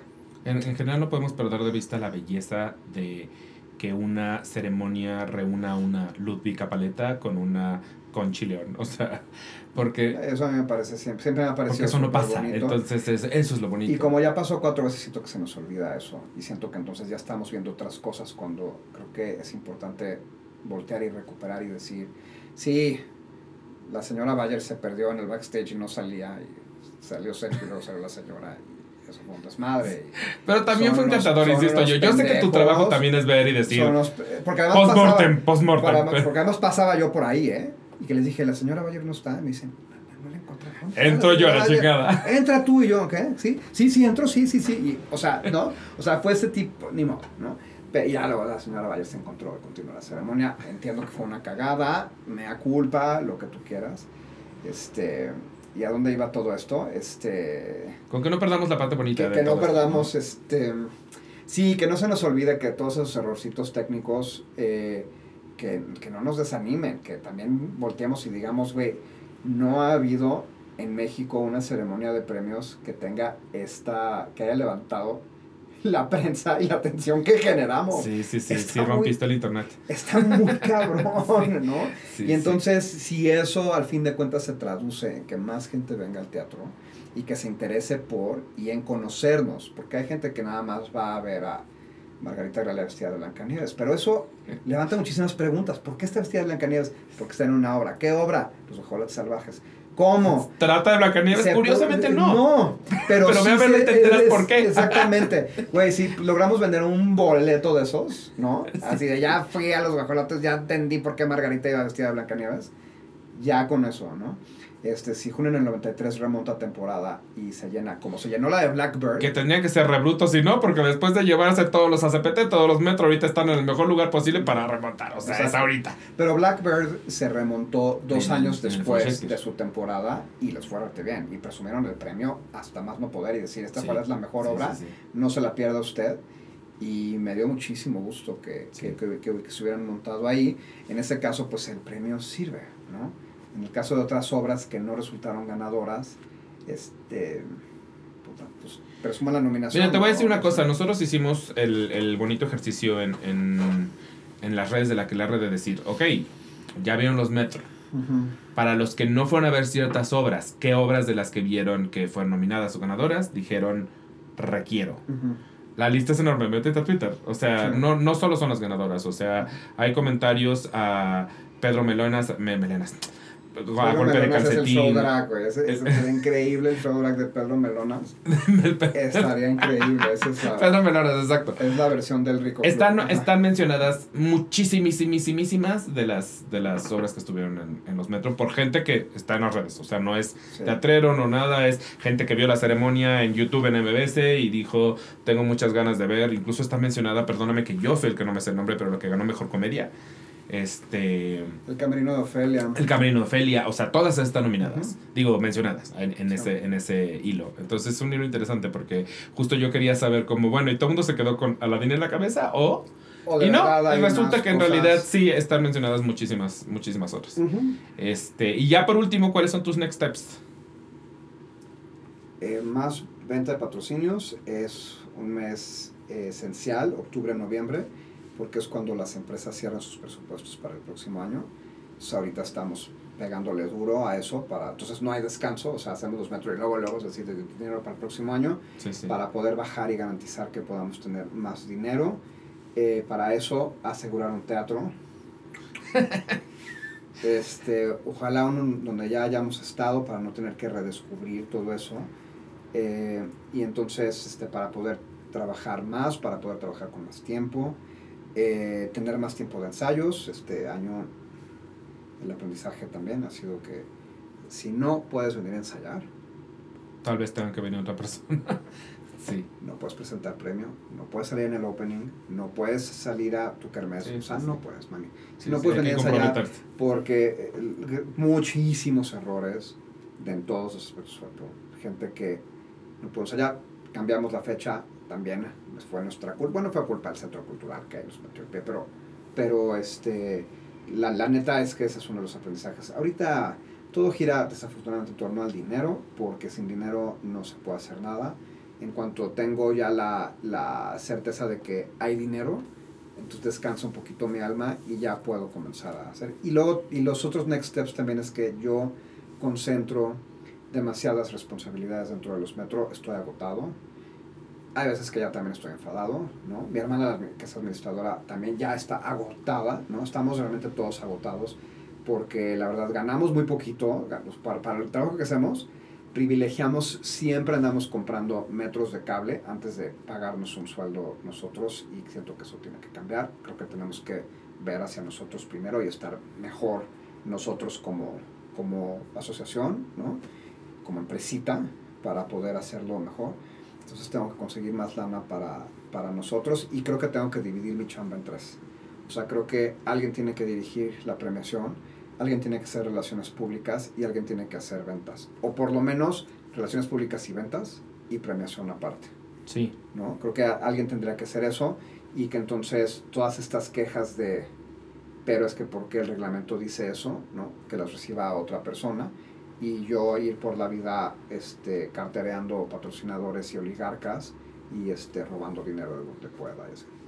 Bueno, antes de pasar a la siguiente sección, solo quiero decir, porque también no quiero que se me olvide este detalle, que me pareció una absoluta belleza la elección de Gloria Toba y, y de Esteban Provenzano para que bailaran en el homenaje de, de Silvia Pinal, porque creo que Michelle Rodríguez, todo el mundo sabemos lo genial que es. Ajá. Y ustedes la han sabido aprovechar de manera gloriosa. Michelle Rodríguez es- entró a ese número dos días antes porque la actriz que lo iba a cantar canceló. y qué bueno que puedan confiar en Michelle Rodríguez. Es la cosa. O sea, Exacto. qué bueno que tengan una Michelle Rodríguez que sea como. ¿Quién lo puede hacer? Michi. ¿Quién lo puede hacer increíble? Mitch. Este. Pero siento que al final del día la gente que conoce a Mitch, o sea, sabemos lo que sabe hacer. Pero Gloria Toba o Esteban Provenzano, que de pronto son ensamble, que la gente no tiene idea que son de los mejores bailarines que tenemos en nuestra industria, y que los pongan al frente a, a bailar en, en el, en, el, en el homenaje a Silvia Pinal, que no es cualquier pinche homenaje, Claro. Me pareció una belleza absoluta y, y Claro. mega aplaudible. Que, que ellos dos en específico estuvieran, me pareció como, sí, yo estaba así, con las manitas aplaudiendo y a la vez enterrándome las uñas en mis propias palmas de emoción. Ajá, eso estu- sí, estuvo padre, ese momentito estuvo padre. Fue un gran momento. Y voy a pasar a mi siguiente sección, que normalmente Sí, sí. se llama Preguntas que me saco del ano, pero como es el primer escenógrafo que viene al programa ever, error mío, este, estas son preguntas que me saco del ano, del ano para un escenógrafo. A ver, Entonces, primera escenografía que recuerdas que te haya enamorado. Cats. En el 91, Teatro Silvia Pinal, hoy pare de sufrir. ¿Qué, qué era? ¿Era un, como un basurero? Yo la es que no la era, no era- era basura, tú no habías ni nacido, era gigante, o sea, toda la basura era gigante. Había un paletón coronado que me acuerdo que. Hoy yo digo, güey, excelente momento de, de mercadotecnia, güey. Aquí yo podría vender 15 mil patrocinios. Eh, y Ya es- tienes esa visión, me encanta. O sea, ya. Y me acuerdo muy mucho del teatro porque en la puerta de entrada a la sala, la, la, la, la manija para jalar la puerta era un cepillo de dientes gigante. Oh, wow. Y entonces decía, hasta esto, güey. O sea, qué increíble que usted. Era, era una maravilla, me impresionó muchísimo. Sí, lo pensaron, lo pensaron, lo pensaron. Exacto, sí, sí, sí. Ok, primera escenografía tuya. Fue Noche de Reyes, 1993, en eh, don- la- el internado donde estaba yo, en el Gabacho, en Vermont, St. Johnsbury Academy. Y tiene que haber ahí por ahí un yearbook que este, muestre esas, esas mi escenografía. Y además, curiosamente, la diseñé en 3D en una computadora, lo cual en el 93 era muy raro. Sí, no existía AutoCAD. No existía AutoCAD y tampoco existía el email. O sea, bueno, creo que comenzaba. Y la neta es que, que, que, que hubiera yo diseñado eso en 3D, la verdad es que era, estaba súper cañón. Y ¿Es como trabajas actualmente? O sea, sí es... Sí, ahora todo es compu, todo es en un iPad, o sea, lo traigo, o sea, eh, o en una compu. Pero me acuerdo, esa, esa fue este, Noche de Reyes, fue una escenografía. Ok. Mayor reto escenográfico de tu carrera. Billy Elliot. Oh, sí. Sí lo puedo entender y era increíble. Pero cuéntame por qué. Eh, porque fue, o sea, diseñar todo el musical desde cero y poderle, poder hacer mi musical favorito de la vida era así, un dulcecito. Y, este, y poder estar sustentados por, por alguien como Alejandro Go que dijo, va, aquí están todos los millones que necesitan Sí, sí. para recrear la pinche Ah, Haz mina". el pinche puente que quieras. sí. Y podemos tener esto. Y podemos tener esto, o sea, no mames, qué, qué, qué lujo, qué privilegio, qué, qué cosa me faltó que durara más, que le fuera mejor. Oh, ya sé, ni digas. Es una de las cosas más dolorosas de la historia del teatro mexicano. Que Billy Elliot no fuera un putazo. Muy doloroso, muy, muy, muy doloroso y este, pero, pero me siento súper orgulloso y sí fue. Era enorme, era enorme. Estoy contigo. Escenografía que viendo hacia atrás dirías, ah, esto la verdad lo hubiera cambiado. este, eh, Mamá Rosa. Mamá Rosa fue musical en la UNAM, que hice en 2018. Que no tiene que ver con Gypsy. Que no tiene que ver con Gypsy, tiene que Ah. ver con, con Mamá Rosa, fue una mujer que en Zamora, Michoacán, que tiene un orfanato. Ah, puta, nada que ver, ok. Tiene nada que ver, es un caso muy este, sonado en los medios. Lo hice en la UNAM. En cuanto comencé a ver que aquello se construía, dije, esto no va a funcionar. Esto no va a funcionar, debíamos habernos ido por otro lado, pero ya era muy tarde. Ok. Em, mayor reto como escenógrafo en México. Pues ya te dije, Elliot, pues... No, no, no. O sea, los mayores retos a los que se, se enfrenta un diseñador de escenografía en México. Ah, eh, que no tenemos un sustento técnico. Bueno, cada vez más hay directores técnicos, pero esa traducción técnica hacia el escenario todavía falta mucho por aterrizar ahí ese sustento de, de que, que una al escenógrafo con la carpintería y con el montaje. En Estados Unidos se llaman technical directors. Aquí el director técnico ya comienza a habitar ese espacio, pero no del todo como allá. Y este, extraño mucho eso de trabajar en el gabacho. Ok. Eh, Dream Play o musical. Puede ser play o musical. fue Billy Elliot y ya lo hice. Ah, ya se dio. Ok, entonces. Second Dream Play. Second Dream Play Into the Woods y no lo he hecho todavía. Oh, ese está, ese está perro. Porque hay tanto que hacer y a la vez tanto que no hacer. O sea, es como. Sí. Puedes hacer lo que quieras con eso. A mí, a mí me parece muy sorprendente y de hecho creo que lo acabo de decir recientemente. Pero que si comparas la apuesta actual de Broadway con la apuesta actual de West End son... O sea, mm, ya ni siquiera dos lados de una misma moneda, son monedas Mi distintas. producción favorita es 2015, el Regent's Park en este, al aire libre en Londres, que fue la que intentó pasarse al de la Court Theatre en este, Shakespeare in the Park en, Nueva York, pero no les quedó igual. Este, y la pueden encontrar en digital y es una puta belleza. Sí, esa está en digital y también está, según yo, la, la que se presentó en, en Los Ángeles, que si no me recuerdo, no, no fue al aire libre, estoy pendejo, no fue al aire libre, pero que tenía como un segundo piso donde los actores de pronto salían como de, no sé si es un balcón, un algo, pero como que se aparecían de, de arriba, los veías como de "Eh", salir de arriba. Esa, esa también me parece muy bonita. Es que Into the Woods, pues, de verdad, sí puedes hacer lo que quieras. O sea, tan es una fantasía y un, un cuento que te puedes volar. Es una belleza, belleza. Tienes toda la razón. Ok, director o productor en tu bucket list. O sea, trabajar con un productor que yo Sí, diga. siento que o- sí que has trabajado con todos, pero- director. Mauricio García Lozano, ¿cuándo vamos a trabajar juntos? ¿No has trabajado con Mauricio García Lozano? Fíjate. Se nos ha cebado como unas tres veces, Mauricio. No sé, o sea, de- así de ya vamos a trabajar ya, juntos eh. y así de no, porque. ¿Qué pedo, güey? ¿No? Siempre está Jorge. Gracias, Jorge. Entra Jorge. ¿no? Pero, este, sí, nunca nos ha tocado. Wow, eso es inesperado. Yo juraba que en algún, en algún momento, en algún momento de la vida, No sé. Mauricio y tú sabían. No sé, no. Eso está bueno. Ok, eh, obra en cartelera que te hubiera encantado trabajar a ti.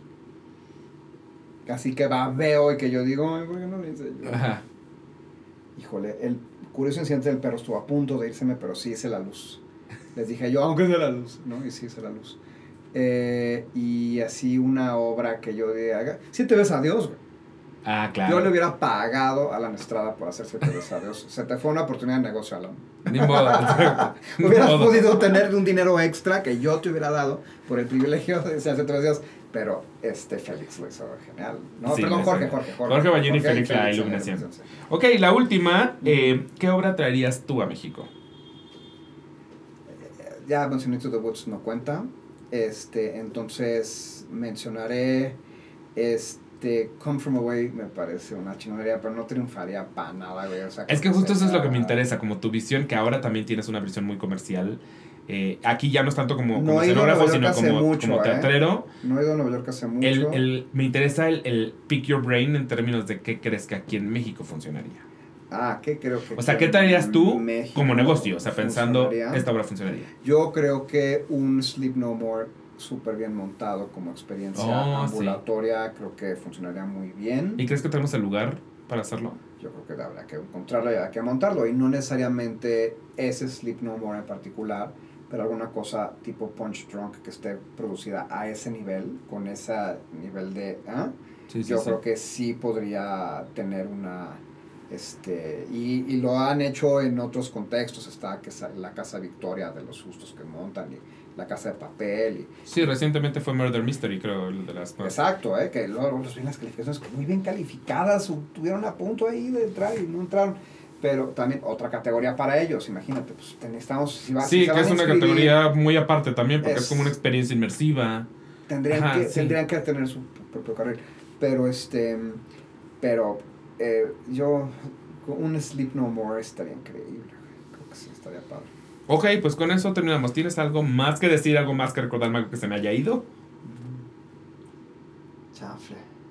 No, creo que no sé. No.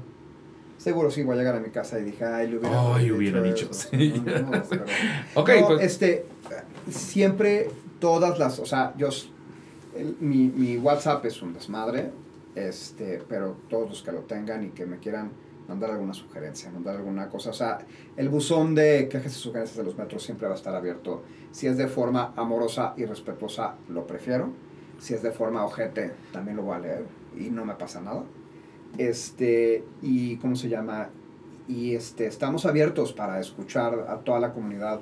Este, si no, acérquense al miembro del consejo técnico que los representa, si son de la ANDA, la ANDA, de la ANDE, de Colegio Mexicano de Diseño Escénico, de Vestuario Escena, de Poder Prieto, de la ACPT, de... ah, ¿Quién más me falta? Eh, muchas organizaciones de Teatro UNAM, de la Secretaría de Cultura, de la Secretaría de Cultura Federal, de este Festival Internacional de Cabaret. O sea, si están, eh, el Colegio de Productores de Teatro, si están representados dentro de esos gremios, este, acérquense con la cabeza que los representa para que su sugerencia y propuesta sea O transferida. sea que tu Samuel, tu Itari, consejo. tu Maya, tu Gustavo, ¿no? Eh, todos ellos, en teoría, pueden así, este, la semana que entra, decir, aquí tengo yo las 10 sugerencias y quejas de mi gremio. Y si no, también están a título personal, están César Enríquez, Conchi León, Víctor Weinstock, eh, Gabriela de la Garza, este, o sea, hay, hay, pueden consultar la página de losmetro.mx para ver quiénes son los miembros del Consejo Técnico. Si ustedes conocen a alguien, perfecto, si me conocen a mí, me lo mandan a mí. Pero por supuesto que, que hago un llamado este, atento y cariñoso a toda la comunidad teatral para que nos digan, oye, si estuvo chido, no estuvo chido y por qué, qué es lo que les gustaría cambiar y que podamos encontrar una, esa estructura para que entonces los metro respondan a nuestro certamen.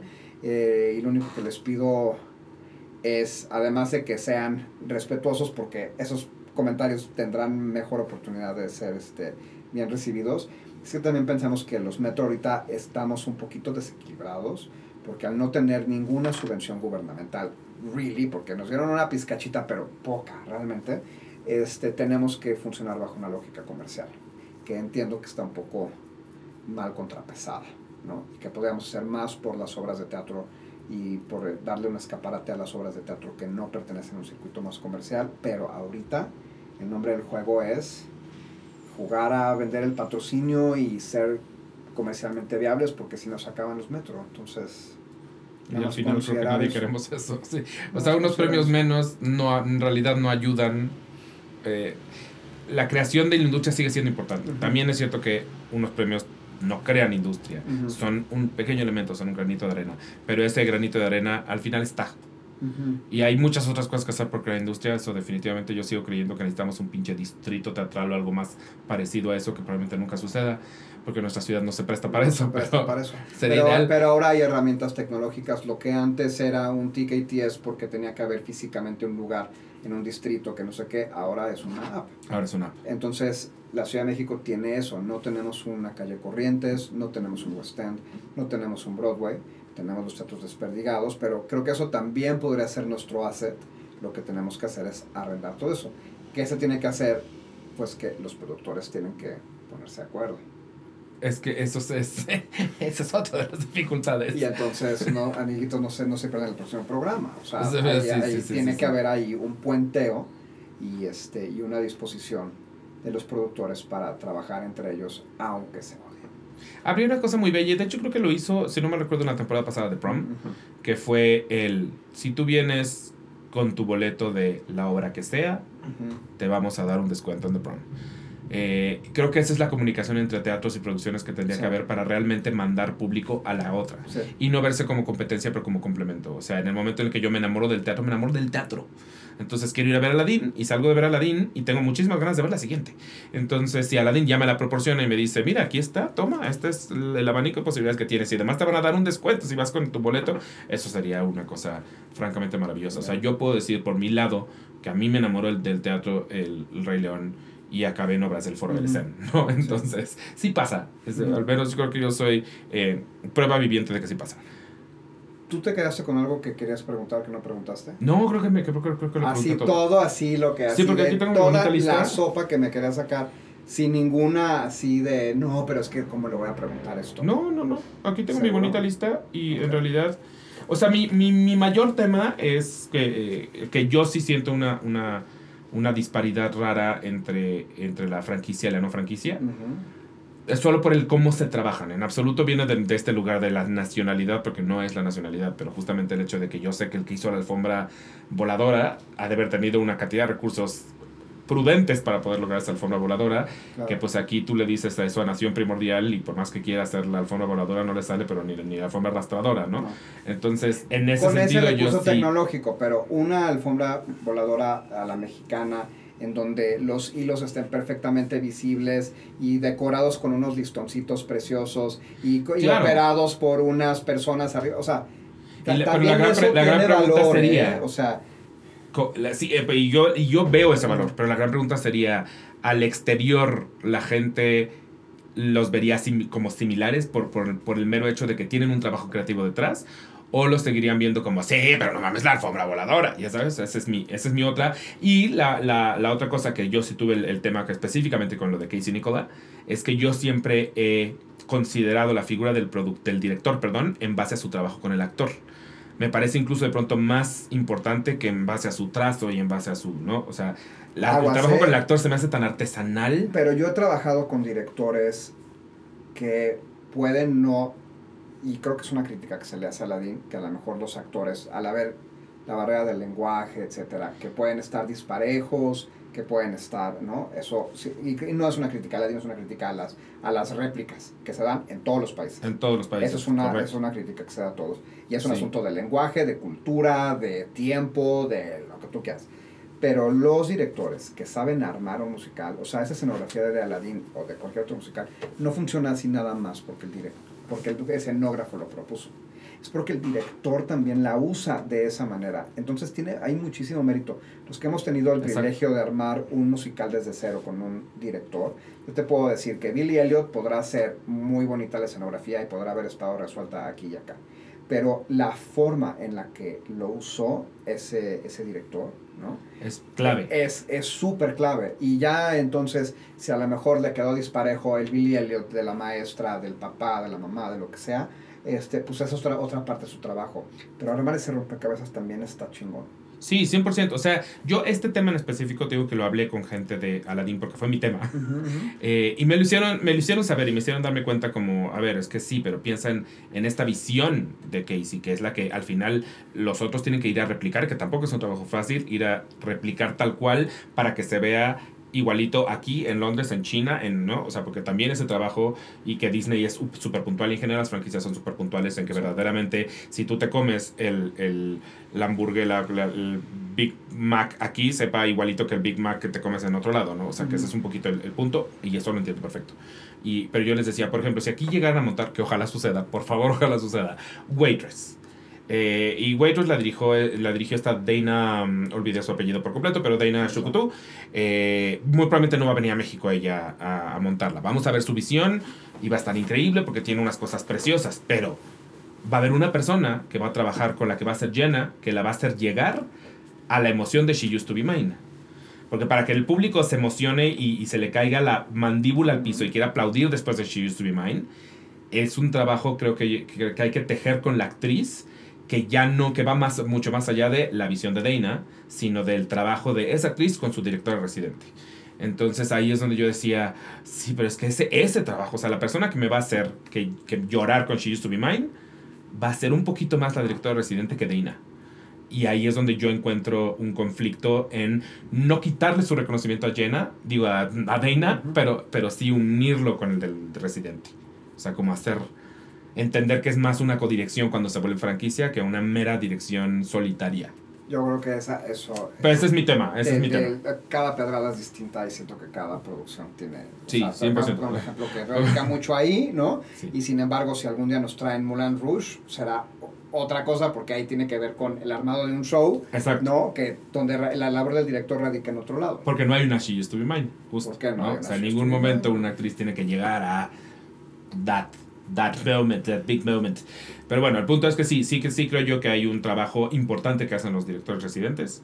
Este, Súper importante. Y un chingo de gente que no estamos reconociendo en el teatro. Desde los equipos técnicos y operativos, los constructores, y ya están en, en plan. O sea, por premios no paramos. O sea, Por premios no sea, paramos. Y fíjate que, nos, que también les pasa a ustedes, como nos pasa a la CPT, que, que, por ejemplo hay una, hay una ausencia de premio para un director musical.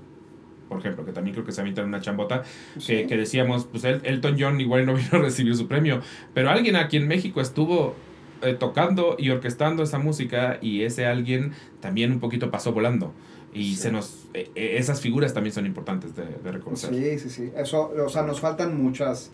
Eso, yo la más importante que tengo ahorita, yo sé que todos estamos viendo de los musicales, los extranjeros, de no sé qué, porque es nuestra pesadilla du jour, pero yo tengo, estoy mucho más interesado en desarrollar premios para los técnicos, el personal técnico, y de construcción y de desarrollo de todo lo que se hace, que, este, que atender estos dilemas de, no, es mexicano, y no sé qué, que digo, que, qué miopía que estemos concentrados en seis de los 37 premios y Sí, que sí, sí, estemos evaluando el éxito o la pertinencia o no de todo los metro en seis de las 37 categorías que hay en un año en específico.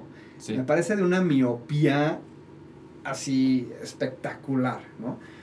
Tanto para los que critican de un lado y opinan del otro y no sé qué, mil veces creo que tenemos que comenzar a celebrar y recordar todas las otras personas que ganaron, mi Chivi Spinal, que ganó su premio la trayectoria, Y le puse en la cara y me dio toda la Pedro. Meléndez a golpe de calcetín, que ganó mucho premio en la ceremonia de creativos, creativos, que sí. ya vamos a subir, pero que no ganó tanto en la... Ah, perdóname, sí tengo una última pregunta, que sí también me parece importante.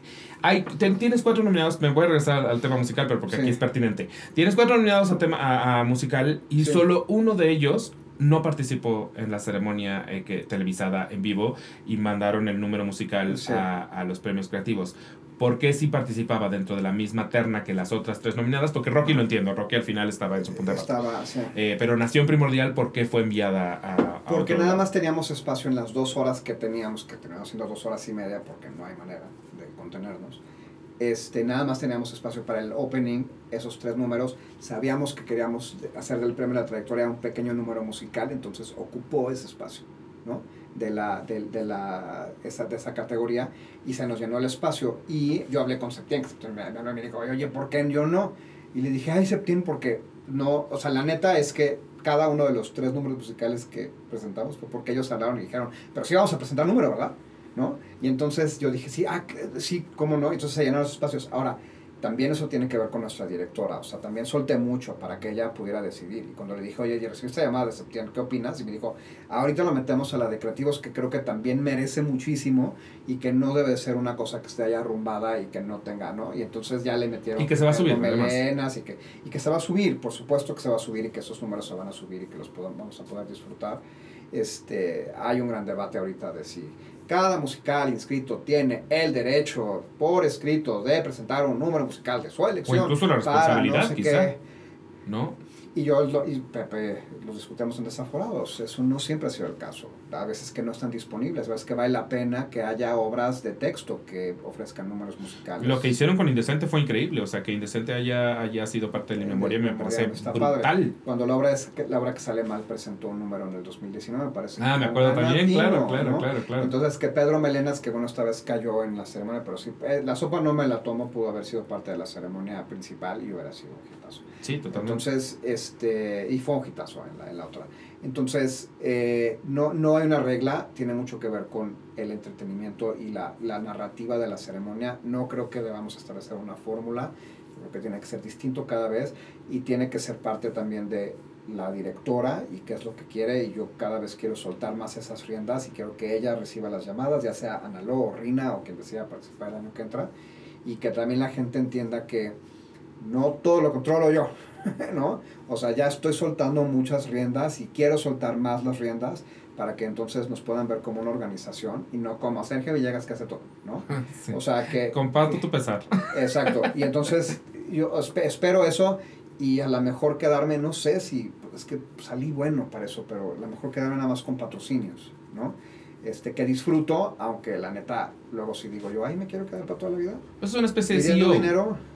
No, eso no, porque el CEO tampoco hace ventas, ¿eh? el CEO organiza. Sí, más bien el CEO ya. El CEO suele salir de ventas y luego llegar a. Yo soy tiendita, o sea, yo soy, yo soy aquí el que salgo a vender. Yo, yo toco las puertas y hago, como me preguntabas antes de comenzar, que, sea, haces todo hago todo. Tengo alguien que me ayuda de repente a llevar como el registro de todos los properties que estoy vendiendo, pero la venta, la presentación, la, lo hago yo, ¿no? Sí, sí. El, buscar al cliente, ahorita venía yo buscando a un cliente de una compañía telefónica. Me consta que te vi en San Miguel de Allende. Haciendo networking. Literal haciendo networking, sí. ¿No? Para, para bajar mi patrocinador de alcohol. Sí, sí, sí, sí, Entonces, ahí estabas, me consta. Y ahí estaba yo haciendo network y sí, y claro, y lo logré, etcétera. Entonces, eso está bueno. Este, estoy agotado. Entonces, y, y, no sé si me quiero nada más quedar ahí y ya no opinar en ninguna otra parte de la ceremonia. Eso ya veremos qué pasa. Ok, pues entonces recuérdame tus redes sociales personales y las de los metros. Eh, arroba escenosergio con SC de escenografía, escenosergio. Y de los metro es los metro MX en todos lados. ¿Y tienes algún proyecto por venir en cartelera? uno, O sea. quiero vacaciones, déjenme en paz. No, no, no, no, no. Sí, contrátenme como escenógrafo de vez en cuando. Está Lagunilla, mi barrio, que diseñé, que me divertí mucho. Con mi tesorito que los manda saludos. Este, y este. Pero no, no tengo ahorita ningún proyecto en puerta. Y este, híjole, no sé si puedo, porque me consume mucho las, el, patrocinio, este, los metros. Entonces, tengo un tiempo completo. Eh, sí, se ve venir. Ok, pues eh, recuerden seguirnos eh, eh, como el Aquelarre no es cierto, el guion bajo aquelarre podcast. En Instagram y me pueden encontrar en todos lados como Inmunis o Latina B de vaca, guion bajo M de mamá, N de Nutella, Y, M de mamá, W, N de Nutella, Y. Hoy estoy apendejado, esto no me suele pasar. No es culpa del vino gay, vino gay porque sabe nada. Este, y no se les olvide suscribirse a este bonito canal. Insisto, si llegaron a esta entrevista en particular, más allá de todas las que tenemos, es porque forzoso les llama la atención el teatro, porque cualquier tipo de, de capítulo que se llame Los Metro, llegaron aquí por teatro. Entonces, eh, si no nos conocían, pues ahora nos conocen y entonces pueden irse a, a buscar el resto de las entrevistas que tenemos, porque la mayoría son teatreras. Eh, y espero que se queden, espero que se suscriban, espero que nos recomienden y pues nos vemos a la próxima. Y muchas gracias por, por haber venido, Sergio, porque aparte, pues tantos años de, de, de convivirnos y de no habernos de platicado en, en, un podcast, ni en el tuyo ni en el mío. Este, entonces ya era, era momento. Y la gente pide a gritos, porque no sabes lo seguido que me llegan mensajes de cuándo van a hacer uno con Pepe, Sergio y, Claudia. Exacto, pues se, ha, se ha pedido. E, es, ese, es, ese es el deseo de la, la lámpara de la DIN, fíjate. Ese es el deseo. Entonces, que quede pendiente, sí, porque sí me parecería muy lindo. Está bien, cuando quieras. Pues muchas gracias por ver y nos vemos a la próxima. Bye. Bye.